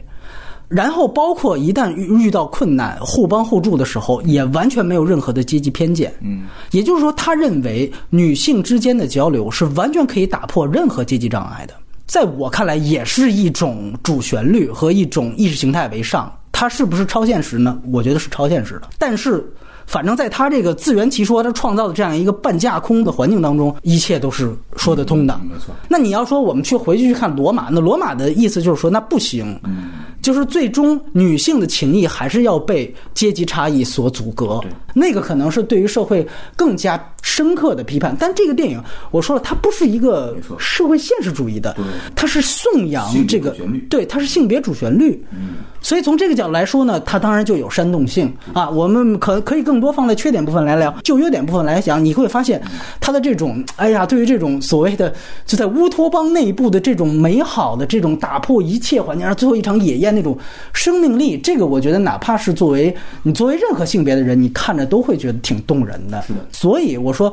我看到这个电影的时候，我第一个想到的不是什么阿黛尔生活呀，什么这个或者许鞍华的那些电影，我第一个想到的是王颖拍过一个电影叫《雪花秘扇》，这拍的怎么样倒在其次，就是《雪花秘扇》展现的那个文化，其实就是女书文化嘛。啊，它当时是湖南江永的那个女书概念，听说好像是，当然也不知道是是咱们这边自己吹牛逼还是怎么着，就是说几乎女书是全世界唯一女性专用的文字，因为原来男性也认为女性无才便是德，所以就不给女性上学。那么女性之间就发展出了一套自己的文字，这套自己的文字呢，它一般会写或者绣在一些女性专用的日常用品。你就特别看这里面，你看画。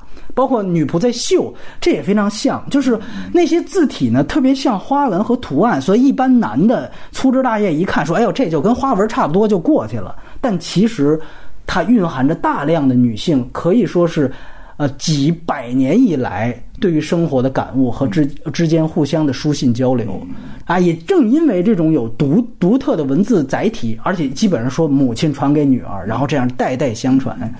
哎，当然了，听说后来是直到文革哈给毁的就差不多了哈，就好像现在好像很 很多留下的女书也没有人能破解了，但是整个女书这个概念是非常的棒。那后来我们知道，后来是因为邝丽莎还是谁她写的那个小说《女女雪花秘扇》用了这个这个概念，然后后来网影拍成了电影，所以我就用这个概念，我觉得它可能更好的能总结为。我看待这个《燃烧女子肖像》的定义，它就是女书电影，它完全的在主打是女性内部的这样的一个性别叙事。但是我觉得好的一点，哪怕对于比金智英好的一点，除除了当然什么什么艺术手法啊、镜头的，那当然是碾压，这毫无疑问。在另外好的一点，我觉得就是。其实你无需对男性展现敌意，你直接忽略他。我们讲一个内部的世界，然后我们讴歌本身它内部的女性的这种强大的生命力，啊，这本身能够感动更多的人。对他甚至也没有去伤害男性社会的这个基本规则。她嫁了，她生了孩子，她所有的义务都尽到了。就是他对我，我作为工具我都给你，但是灵魂是我自己的。他完全跳脱于一点零。我们说一点零，也许你就歌颂他姐姐的的故事，能不能拍一片子？我觉得如果换到前面三十前三十年的导演，可能就会哎，这姐姐这故事不错，我拍一最后他怎么就英勇跳崖了？你你听那女仆那叙述，她那跳崖过程，你感觉也挺牛逼的。但是现在是一个真正我们说进入到一个女性主义更高阶形式的，那我去讲。妹妹的这个故事，她跟女画家的故事，对，所以我觉得这个是我们在哎优点部分来说的。哎，那这个缺点部分，呃，杨导也先来聊聊。太精巧了之后啊，它类似于类型剧作，指向一个明确的主题来复写一个神话。虽然最后他留给了很大的空间哈，但是他最后那次那个凝视，几乎把整个电影都包进去了。他带动观众去深刻的认知一个人，读解一个人。但是它是封闭的，它结束之后，它全说清楚了，没错，它没有任何的言外之意，你可以再去想的。这个封闭不光是在剧作文本上啊，也在这个表演上。也在视听语言上，它的生命力不够那么强，甚至哈，就是说影片中最灵动的那那一点，就是那个火星，我都感觉到它是它是有点算计，是吧？我就我怀疑那火星是不是做的呀？啊。他可能控不了那么好，那他那火星正好那个核那么准哈，就是他一切都是精心算计之后呢，缺一点回响吧，搞成了一个精巧的花朵啊，有一种仅此而已吧。可能大家也都会比啊，我们页面里面也会有片单。去年主竞赛大家看到《好莱坞往事》，最后拿到金棕榈是《寄生虫》，还有《南方车站聚会》，大家可能觉得哎呦，尤其哎对，不如这个，尤其《寄生虫》怎么能赢了这个？但是我说一句，就是这四部电影如果提炼一个特点的话。都是导演精明的算计出的结果，只是说他们的表意各方面有有所不同，全都是严密的机器。这个电影它恰巧有一个迷惑性，就是大家觉得它是一个特别洒脱的一个东西，其实我觉得不是。你细细研究它，全都是按部就班的东西啊，不是说这个不好。它如果有意识形态输出的话啊，有这种女性主旋律的话，它也需要去做到精密，这样的话才能达到无瑕疵。但是就看你从哪方面。看，他缺点偏执。我觉得导演深处是有点狠劲儿的，嗯，但是他做这个东西呢，他对观众的预期的反应，他计算的太精准了。哎，他那种内心的狠劲儿不敢完全释放出来。我都觉得那个女孩，他们俩在悬崖上，我就感觉有一种向外扩散的那种飞的东西，嗯，他不敢拍。甚至他们俩亲热的时候，哈，给我留下最深印象的镜头，当然拍的很简省，这我不知道出于什么考虑哈。我看到唯一的可以称之为。带有呃性意味的是他们俩接吻的时候那种那种唾液，其次整个都是干燥的。就是纯爱，他就是对，就是说他纯精神。对这个其实里面应该有一点儿耳鬓厮磨的那种嗯迷乱的东西，我觉得才才真实。他呢，他把它搞得太优优雅，画家的这个人设啊或者这个这个 A 故事啊，应该只是他一个支点，是吧？哎他最后指向的是女女性这个这个这个主题。没错，嗯没错，没错。对，另外一个就是我刚才我说的，就是如果它是一种女书电影，它其实本身全篇肯定还是以歌颂，嗯，这个意识形态为唯一目的的。野雁那那一段就篝火那一段是集大成了。刚才我们举的例子就已经非常明确了，就是说。你认为啊，女仆、千金小姐跟画家，这完全是三个不同的职业和阶层，仨人坐一块儿聊一个故事，马上哇，互相启发，互相促进。完了，你帮我，我帮他，我太美好了。这就是原来我们说空想社会主义的片子，哇，大家在这里面当中，所有无产阶级团结起来，你帮我，我帮他，太美好了。但是这个东西，它对于现实的映照，它必然就会有架空。所以说。它只是一种美好的愿景，这种以唯一歌颂某种意识形态为主题的电影，都会出现这样的问题。嗯有道理，是的，就是说，它歌颂女性的性别主旋律，它架空了一些社会现实，甚至带有一点幻想片的感觉，就是说。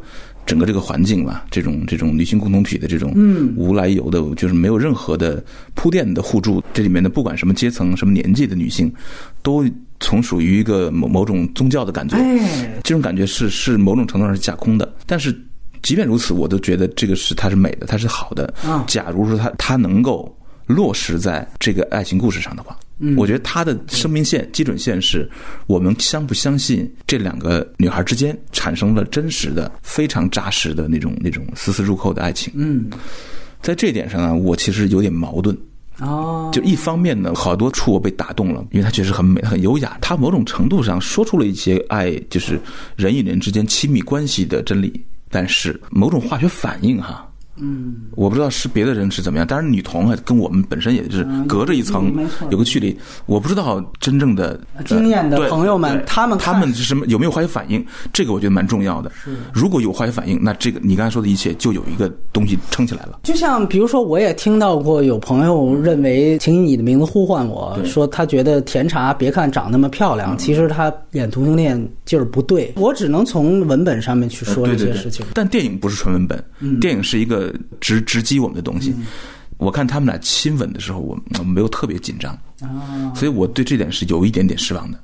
当然，我觉得他在拍亲吻的时候犯点错啊。亲吻是在海滩发生的，啊对对吧？对对他拉着他的手上一幕就是燃烧女子的肖像，是他燃烧了，他倒地下了，那个压力很足，那个准备了这么久，对对对对加上那个声音的渲染，然后啪切过来是在海滩上的拉手，这个很很聪明也很好，但是拉过近景的手，右边一摇。到了一个艾洛伊斯又出画了，走到了画面深处，镜头在缓缓的移至移成个全景。那个女孩再次走进去，我知道她的用意，她可能想再重造一个节奏，但我觉得来不及了。对我靠，对那个那个我觉得太可惜了。虽然是个一个镜头的错误啊，一个分场的错误，但我觉得是一个重大错误。因为那个时候，假如说迅速的拉过来就亲，很可能会带来冲击力，带来那种真正的迷乱性的冲击力，那就不一样了。嗯，我现在对你这个说法的一个某种认同吧，就是我也觉得他他真的没有真的让我呃心惊动摇一下。我认为，尽管我我跟女童隔得很远，但是我一个好电影应该让我感觉到这一点，亲密关系应该让我感觉到这一点。而且对你刚才其实提到了燃烧女子肖像本身是发生在野宴嘛，嗯，野宴本身我们之前已经提到了，它整个对于两个人的性解放其实起到了最大作用。除了说直接递了一个春药之外，其实你看，就刚才我们说了，接吻就是在一场野宴之后，它其实强化的也是整个女性共同体这样的一个宗教仪式对于两个人的促进作用。但是在这后面这场戏呢？就是我觉得它链接的这个目的性和功利性太强，哦以至于就是让电光火石没了这个激情，对对对多此一举，画蛇添足了。他可能不敢在当场就亲，其实当场亲都没啥，嗯，也比那个在他转一个冷画面，再拉到一个全景中，再走着再亲，那个时候我们特冷静，我们看看你怎么亲，变成那种感觉了就没意思了。他也想造一个就是接吻的仪式感，但是你前面燃烧女子肖像，这是你全片最大的仪式感。对对你一个仪式感之后，你再接另外一个仪式感，从影片的结构排布上，我觉得也是有失考虑的。但是他又想要，就是正因为前面的野宴，女性促进性觉醒，才要导致他们俩敢于接吻，你又必须得把他俩背靠背挨一块儿。他可能那喜欢那个火跟那个啊，冰的那个那个冰火之歌的那个，它挺大一个问题，我觉得很多地方还是挺做作的。我不太喜欢是那种阴部放个镜子，啊完了镜子上面，哎呦，就这个，我就欧洲五十年前的片子就开始这么玩了，包括这种伯格曼式的那假面式的，说两张面孔横着切，就是我我的脸在你的脸上，我天哪，这都这都少年你对不对？这都多多少年前拍的片子了，还是很很古典主义的，就是你影像上是反古典主义的哈，看似是，但其实你的整个文本排布还是特别古典主义的东西。你包括最后他要去见他母亲了，女主角给小姐把她那个衣服重新给她系上，然后她一系一定要一使劲，把她那应该是束腰的这种束裙一系，咔一下就勒住了，完全能明白。OK，这个束腰就是代表了从此就是被男权束缚住了，就跟钉钉子一样，就是我一分钟给你俩暗示，他要被男权给压榨住了。这个他是一个大一个一个连连贯动作中只是个表演嘛，对吧？是是，对你要再切它切这个就麻烦了那对对，钉子他切了，我觉得反倒他用点用的这个，因为他从内到外的颠覆，我都觉得比这个要好。所以我个人觉得，就这些东西做作的地方还是有点多应该。说，他开发出的视听的这个细节啊很少，他拥有的资源很少。嗯，他就是一个荒郊野外一一屋子，而且屋子里面几乎没啥家具。是那个画儿本身是他最大的一道具，一个一个麦麦克风。那你要说钉子，可以说指责他是男权象征，但那画本身他也有这么一个交代，应该说还没有那么刻意吧。然后呢，我觉得还有一个是，就是我们之前最早聊的，就是他整个的这个影像风格，他这次用数字，我个人还是那句话，我觉得一分为二。我能理解，或者我给你脑补上，我能理解你为什么要跟传统的古典主义的那种年代戏拍法不一样，胶片拍法不一样，就因为你本身叙事本身就是在说叙事差异，但是不一样之后，你的这个新的这个表现方式，它是不是说就更牛逼，或者说看着它整个的美学体验，咱们纯粹就论美学体验是不是就更好？这个就是个人观感啊，以下就不是优缺点，就是我个人喜好。那我相对而言，我更喜欢宠儿。我更喜欢胶片主义式的，哦我更喜欢呃巴里林登式的。就他这个暗部细节，尤其就是那个烛光戏，开场他刚刚来到这个屋子，对他吃东西那场戏当中呢，他整个烛光因为在闪，然后这个后面应该是也有一些这个暗部的细节，那些细节说句实话，我即便在大银幕上看，就是它的层次感不清楚。我有一个总体判断，我不知道也是不是也是不是有得到印证。我有个直觉，就是一般而言，现在来讲，就是所有拍照度非常明确或者一般正常照度的画面，数字跟胶片基本已经没有什么差异了。所有的差异可能都是故作出来的，就是如果你要想模仿胶片也没问题，但是可能照度越低，可能这里面可能还是存在一定的胶片跟数字的差异。嗯，然后这个差异恐怕有些事情是数字也许达不到的，因为原来我们说这个其实就是灰阶的数量嘛，说原来有一些牛逼的胶片能达到多少几万个灰阶，就是从这个电影上来看，我觉得就这种对于暗部的呈现，我觉得是让我觉得不太舒服的。这种不太舒服，因为李安那个东西可能更更多是帧率上的东西的不太舒服，但是这个纯粹因为它还是二十四帧，它纯粹不太舒服，就是这个就是暗部细节上。这个个一方面，也许你可以说是我天天从小就看胶片电影，我已经习惯了那种非灵感。你可以注意到这里面完全不追求颗粒感吧？对完全没有非灵感吧？他要的就是完全反传统嘛？这个当然我能看出区别，但是呃明面上的光明的地方，我觉得都没问题。就暗部，我觉得这个还是有点。膈应，我个人觉得你要找个好版本，你再去看看。大家真的有，如果有合适机会去对比那个当时哎那段跳舞的那段那个烛光戏，跟这个完全完全两码事儿。我得看看它这四 K 到底什么。它如果但是呃幺零八零还都不行，得是电影节上看四 K。对，就肯定比这个好点了。啊，幺零八零，你能还稍微看出点东西来。就我现在看的 DVD 的感觉，我觉得它像一个水彩画，它薄，我不知道这这么说合不合适啊？是不是一种它偏白亮，它偏更哎更白、更更浅灰、更更浅色阶吧。我不知道这么总结是不是合适，就是我我感觉很多法国的欧洲女导演最近都有这么一种倾向，就是她越来越薄。我发现女导演她的倾向性，她不愿意拍深的。我们这种人，呃，都对丝滑的东西啊、薄的东西有有本能的对对对对对没错没错，我们习惯上愿意接受更厚、更重的东西嘛。是是，包括其实你会你会发现，整个电影它里面哪怕是夜场戏，它没有明暗对照，嗯，只有一两幕啊，你要截图出来也有，但是大部分情节。都是亮光，只有一两幕，好像那一两幕还挺有叙事代表意的。对对对，你看，这就是我觉得这就说到一点意思了，就是这就是你的女导演的特征，她的女性共和国就建立在这个里面。我们传统上古典主义，包括现代主义很大一个主流，都是希望画面很厚重。我我的本能也是这样，有那一小部分黑死，这样才整个待得住。没错。那你现在看到整个这批法国当欧洲当代女导演都不是这样。嗯，你要是说庸俗点，她好像是满足了所有女性那种粉红的形象，那种安全的形象，但是她们挺无所顾忌的。她实际上是可以扣题的呀，因为她塑造的，就像刚才我说的，她塑造的就是一种女性乌托邦，而且不太现实，本来就是美好的。咱们拍那个呃无产阶级大丰收的时候，咱干嘛袁小黑啊？肯定他妈高大上啊，对不对？我肯定不用那种一个巨大的旷野里面一个小小的人在那拾麦穗儿。我操，那你这是体现人的渺小？不，我要体现的是人的能动性。没错，那必须得是全都是光明的，对吧？这所以我说它是一种主旋律拍法，也在这儿。我觉得这个电影实际上是一个特别积极的啊，特别有劲头、有活力的，哎，是这样的一这样的一个电影。就说这个女导演所营造的这种画框、这种景别，嗯，以及她没有太多移动的整个这套视觉上的支撑的架构吧，嗯，其实就是他的女性共和国的架构。对对，这这个对他来说是很重要的。他觉得待在这么一种画框和色调、光线环境中，他觉得他他自己还有他的人物都舒服。其实这是符合电影规则的，这就是形式和风格统一。你做到这个事儿，我觉得就没问题。至于说我们有其他看法，那是我们的个人喜好。只要您不说啊，我这套就是电影未来就行，你知道吧？只要你不说原来那巴林登那都傻逼就行。之后我还搜了一下，有一个信息，女导演在那个戛纳领奖的时候，就是放完片子之后，呃，据说这是法国电影界认为这是近年最好的好电影。啊，他们都觉得哎挺棒的啊，对他们他们好些年就没出过这么这么齐整的东西嘛。然后呢，鼓掌，大家欢呼鼓掌，然后你就看见那个几个主创全是女的，嗯，对啊，从制片到全是女的，然后那个他的情人。还有那女演员，情人泛着泪花，女导演那种，真的是一个小的女性共和国、女性联盟的感觉。因为这里面那个演千金小姐的，就是导演的前任嘛。另外，我再说一点吧，就是我个人觉得，就是刚才提到了性别叙事差异这一点，我觉得就是说，性别叙事差异其实不仅仅是说我非得讲女性故事，它才有性别叙事差异。我觉得恰恰相反，它有另外一个。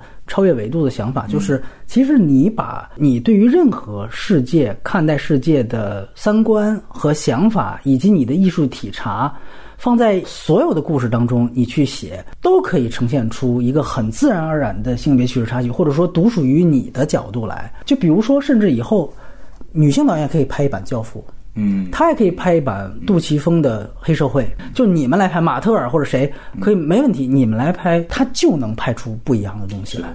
这个就本身就是性别叙事差异，就是我在讲一版希腊神话嘛，对吧？那我的突出重点是什么？这是自然而然的，他不一定说就一定说性别叙事差异，我们就讲一个女性共和国，这也不一定是完全就严丝合缝的挨着的。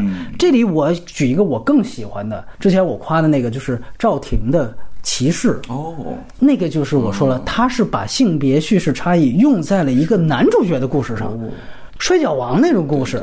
德州那种大傻大糙爷们儿，我操，大直男，去他妈讲这个这个他去这个这个骑骑马挣钱的事儿，是一个女性呢，用她的笔触去塑造这样一个故事，我都能拍着脑袋想，我操，要是他妈男性导演拍，那得拍成什么样？达伦要拍拍成什么样？那绝对是我操那种阳刚，但是赵婷去拍。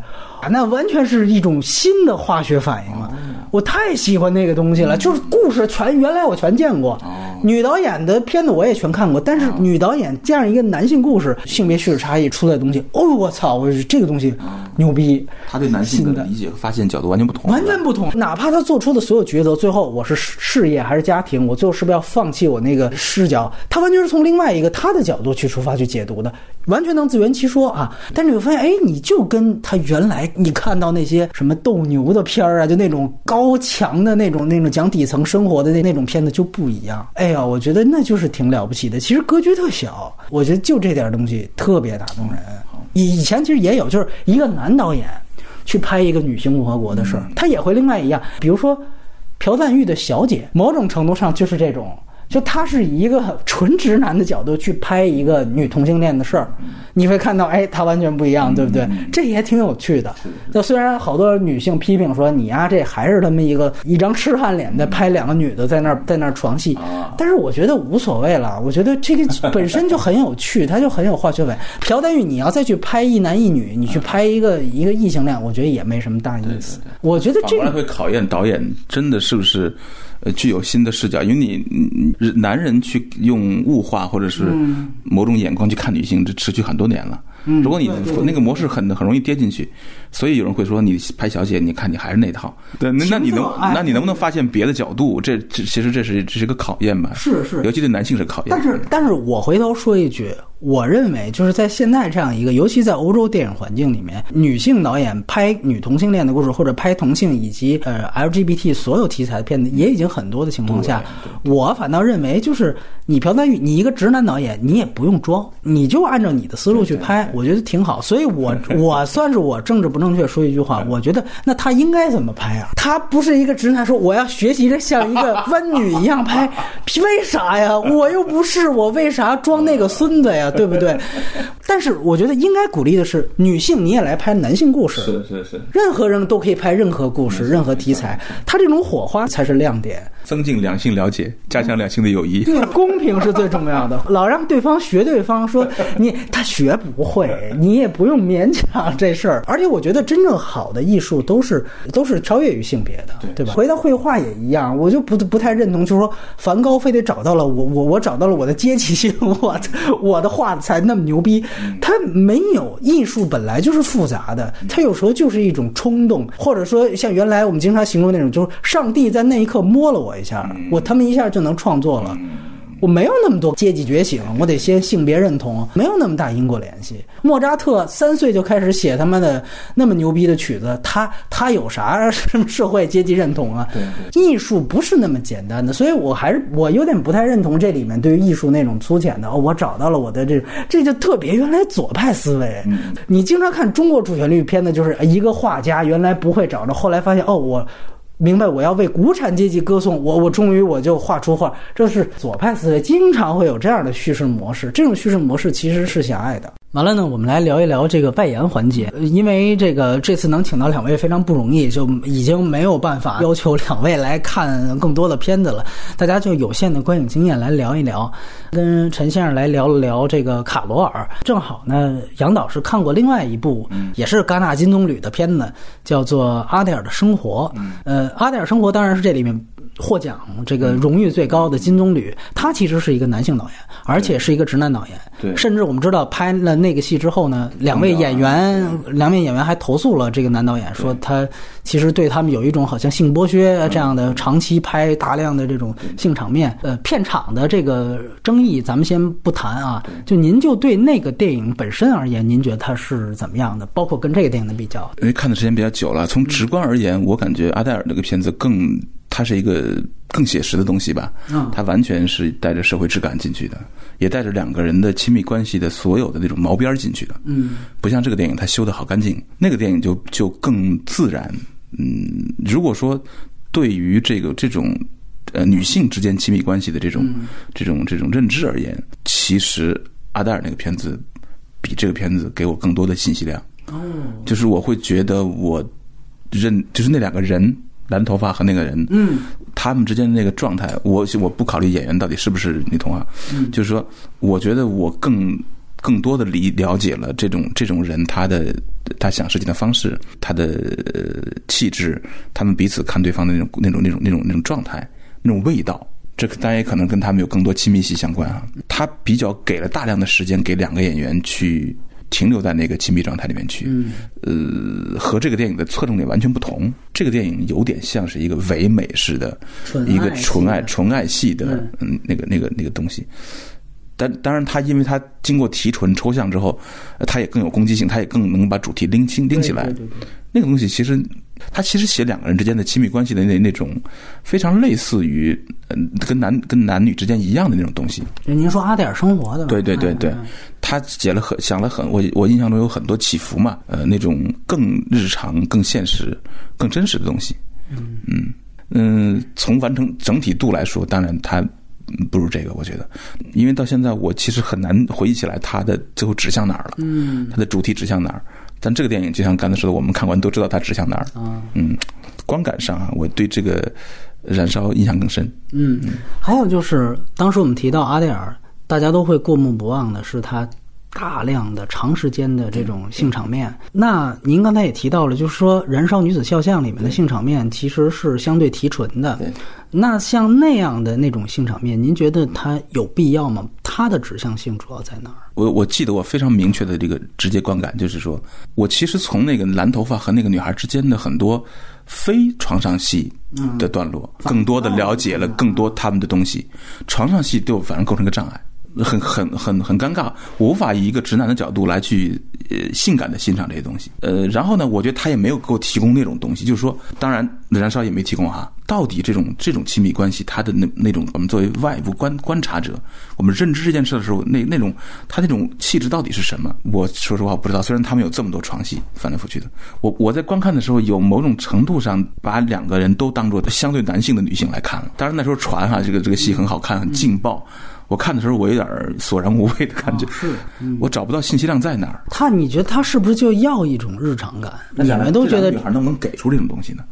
那他能给出那种真正的日常感吗？比如说，如果是纪录片的话，哈，也许我们真的就能知道这种亲密关系到底是一种怎么样的质感了。我不认为那个阿黛尔的生活给我这个东西了。我自己反倒觉得他那个电影着重的要强调的，其实还是人和环境当中的这个这个这个对立或者这层矛盾。就像您说的，阿内尔生活它其实是落地的，它落在一个非常具体的时空当中，所以说它其实无时不刻的在呈现，比如说阿黛尔吧。他本人，他对于这个这个自己的性意识，他从一个还没有认知和不确定，一个暧昧到最后明确我我是喜欢女孩，然后我喜欢什么样的女孩，这是一个摸索的过程。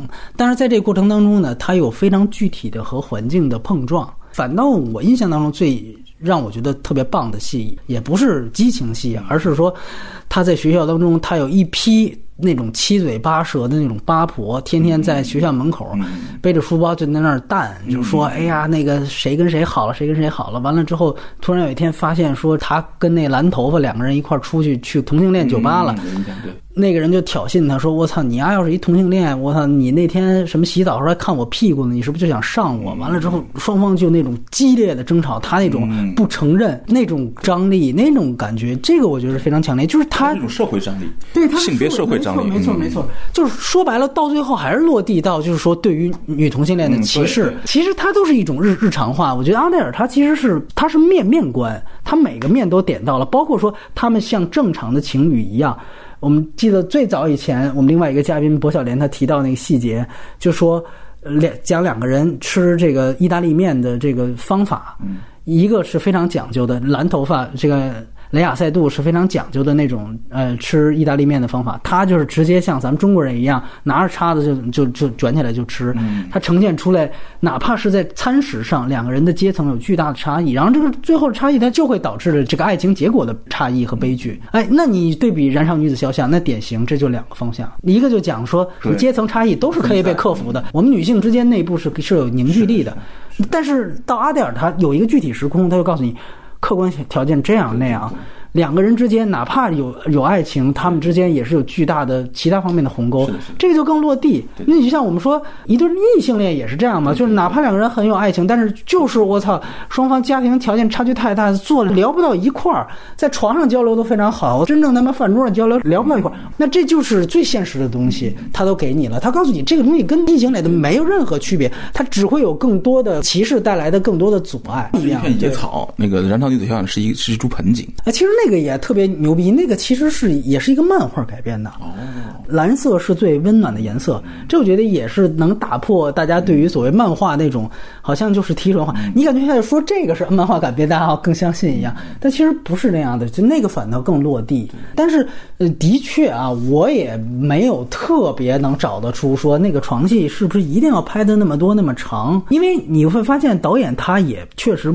嗯，非常明确，他不想做性感方向，不想刺激任何人，他就想非常平时的、非常基础的去展现这样的性爱生活。还是我那理解，就好像他就像想展现说，你平常随便一对夫妻，这个的平常的开车是怎么样的。但是吧，我就觉得，那么你是不是随着他感情的递进，他这个当中的这个性的交流会有什么变化呢？他好像有没有色戒那么明确？而且我还是那句话，我觉得他在。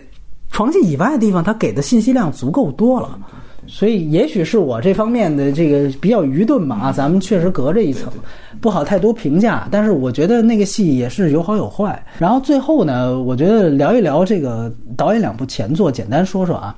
其实他就三部前作。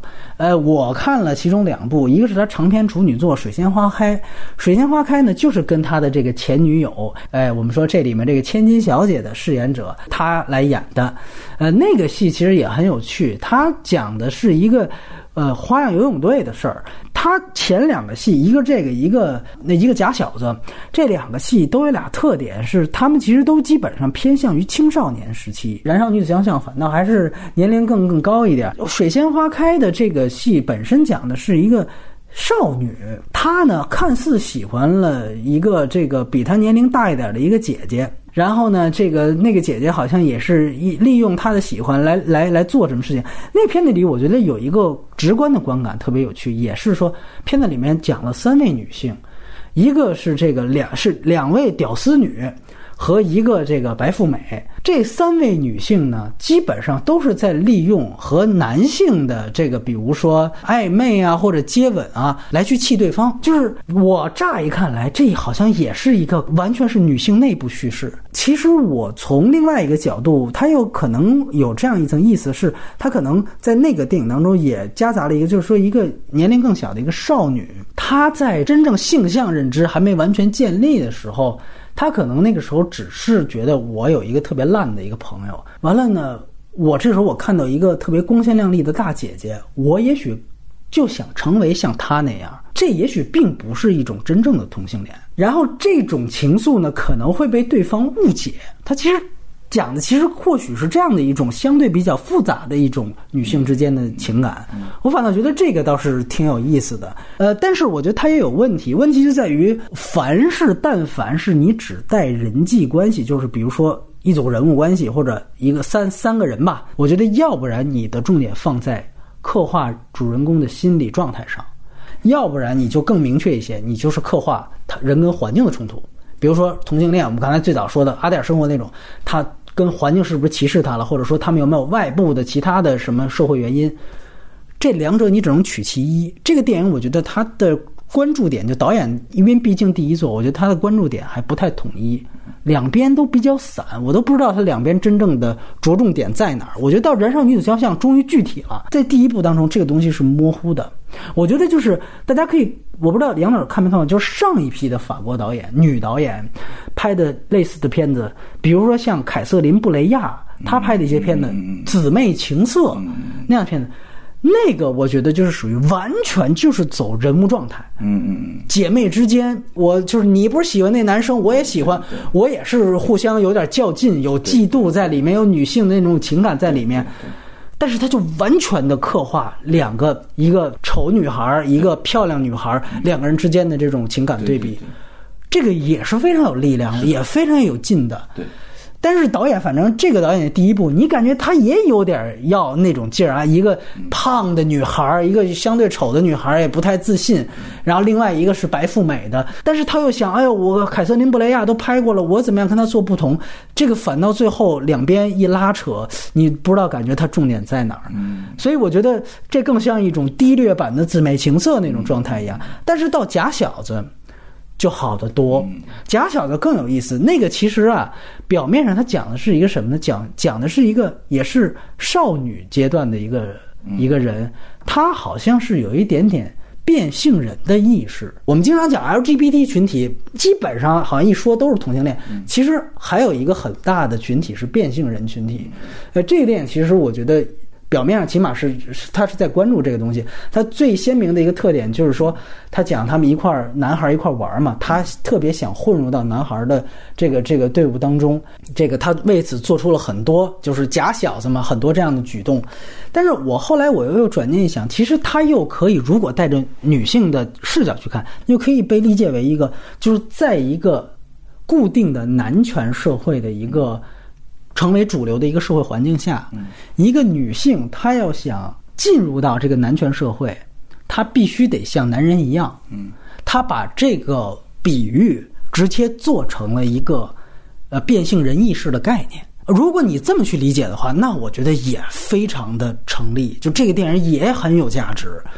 那还都是未成年人啊，说句实话，呃，也就是他女导演她能这么拍，就他讲这个小女孩，因为比如她要跟男性一块踢球嘛，男生就说那那个我们这个队跟那个队的区别不是有队服的区别吗？我们没有队服，我们就是我们这队就是光膀子。你要想加入我们这队，你也得光膀子。但是因为还是少年嘛，也没发育呢，反正无所谓了，一把上衣一脱就开始。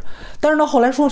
大家一块玩水，你这穿只穿这个内裤，你这不一下就就就就就看出来了吗？那怎么办？他跟他妹妹玩橡皮泥，他就捏了一个这种阴茎，他就放在他的内裤里面。你就想，当然你可以说这都是一个说有变性人意识的人他的开始的一种这种这种意识的觉醒。但从另外一方面讲，你要如果就理解为我就是想跟他们一起玩儿。因为旁边有一个女性，她是永远被那些男性晾在一边的。想加入共同体，对我就想加入这共同体，我就必须得这么做。那这个。就是什么，他就变成了一个养家之人的主题了。就是说，在那种穆斯林的这种环境下，那当然更极端了。就是一个这个女孩要出去去也要养家，那我必须得装扮的像一个男的一样。哦，那他就有社会化主题了。所以这个假小子，这个你别看他那个故事挺简单，他你两方面理解都可以。那到最后当然是家长出面，家长出面又是。你居然他妈在别人面前装男孩儿，我家长怒了，啪给他一大嘴巴，说啪给他一条裙子，你穿着裙子跟我走，到我们 A 家挨家挨户给那个那个宣告你是一女孩儿，完了到最后也有很残酷的一场戏，整个男性对他一个霸凌，我觉得就是他这种暧昧性，你可以当成变性人主题，你也可以当他为是一个女 呃社会主题，我觉得这个是好的。那当然了，我觉得最后家长的出面。我倒是有觉得有点保留。我其实这个我觉得也很有意思，就是因为他在这里面好像又塑造一个他家长，最后一发现哇，你你我一定要给你搬回来，你就是女性，感觉好像导演在批判这个家家家长一样。但是也许我个人比较保守啊，我我还是坚持认为，就是我觉得在一个孩子他完全没有成长成人，尤其他还那个典型还没到十四岁的情况下，那家长是有必要，起码先在他的。本人的这个本身的天然的生理结构的性别属性上，要给他足够的这个功课。你等他十八岁以后，他要还想再变性。那那时候我们可以讨论啊，家长是不是要给他自由？但是在这之前，我觉得你你不能把他就塑造为一个我操强权家长出来。我觉得这导演这方面可能走的太过了。我我看这个电影时候，突然想到那个，我不知道去年有一个很火的一个英剧啊，已经被禁了，叫《未来岁月》。我不知道您看没看过？呃，第一集就被封了的，特别有意思。里面他其实假设的是未来十年的科技会怎么样。他当时就说，英国已经很开放了，本身就很开放的，是一对黑人和白人结合的一。一对父母生下的孩子，就他们对于这什么同性恋什么，又在辅国嘛，完全没问题。完了这时候，他突然发现有一天，他女儿在查一个事儿，就是大概那个词根就是变性这个意思。完了，他就他就说：“哎呀，说是不是我女儿就觉得想。”变性啊！完了，两个人坐下来一聊，说其实是现在都啥时代了啊，都二零二几年了，没问题，这无所谓了。说咱们应该更加鼓励，甚至帮他一块儿去完成这个变性手术。完了，就很自信的找他女儿来谈，说你是不是觉得好像身体上吧？然后他女儿说太对了，我其实就这么想，我觉得我这个身体都不属于我自己。他说哎呀，说没没关系，妈妈绝对尊重你。他说。对，他说你真的尊重，说真的尊重，说我马上就要去做一个手术。他说没问题，你怎么做都可以。他说我想做这手术啊，是我觉得我这个肉体都不再重要了。现在啊，是有一种这个云技术，我要当一个云人。他妈一下说：“我操，你是这个意思？”我以为性太低对，我想的这太 low 了，不行啊！我告诉你，我操，你一二十四小时给我待在家里，你这不就是等于自杀吗？他站在一个更科幻的角度去审视，就是说，所谓的性开放啊，这没边儿。啊，说原来是只能接受异性恋，说现在我们要接受同性恋。你现在接受同性恋了，那还有那个呃变性人，那我们变性人我们在未来岁月里都认同了，那以以后你孩子要云人你接不接受？哎，真未必是自杀。以前曾经还有一个伪问题，就是说，呃到底这个同性到底是个是个人类的先天基因导致还是社会导致？对现在这都是个伪问题，根本就不用争论。你就是因为你人人类能把原子核都轰开了，没错没错你还能再造基因，你现当然可以重建自己的性。没错，没错，没错。我所以我就回去也说一句，就是其实就是说，有的时候我们还是要落地的去看这个问题。所以我我我个人觉得，还是这个还是挺有意思的一个思辨方法。但是我觉得导演起码你能看到他进步，就是比他第一部完全就成熟了。而他到后来一部啊，基本上就叫什么什么姐妹帮。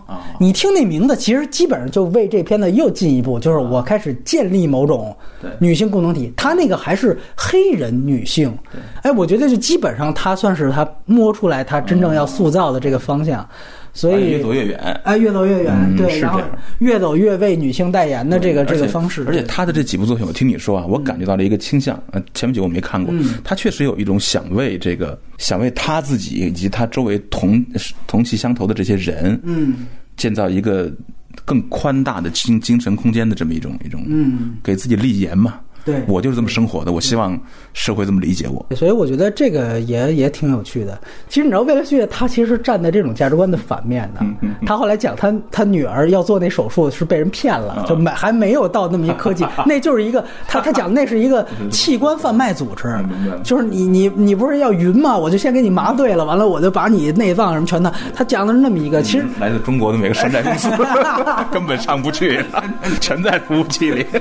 全在贵州，哈哈哈都要经过审查的。你云了，你也不自由。哎，说说句实话，肉体的呃这个界限好突破，对最难突破的是精神对对，界限，你形成的观念界限这是其实很难的。没错没错你到了云上，他妈还分好几个区，人家这是女性国国，就你就别进去，人家你就不存在，就没你们。对对对，有些服务器你就访问不了。对对对对，这仍然是它仍然还会有阶级，这些事情是不会解决的。所以我还是觉得，就是所谓性别问题啊，它只是在某一个区间内它是有意义的，但它不能涵盖一切因素，因为还是那句话，就是呃，任何的一系列问题。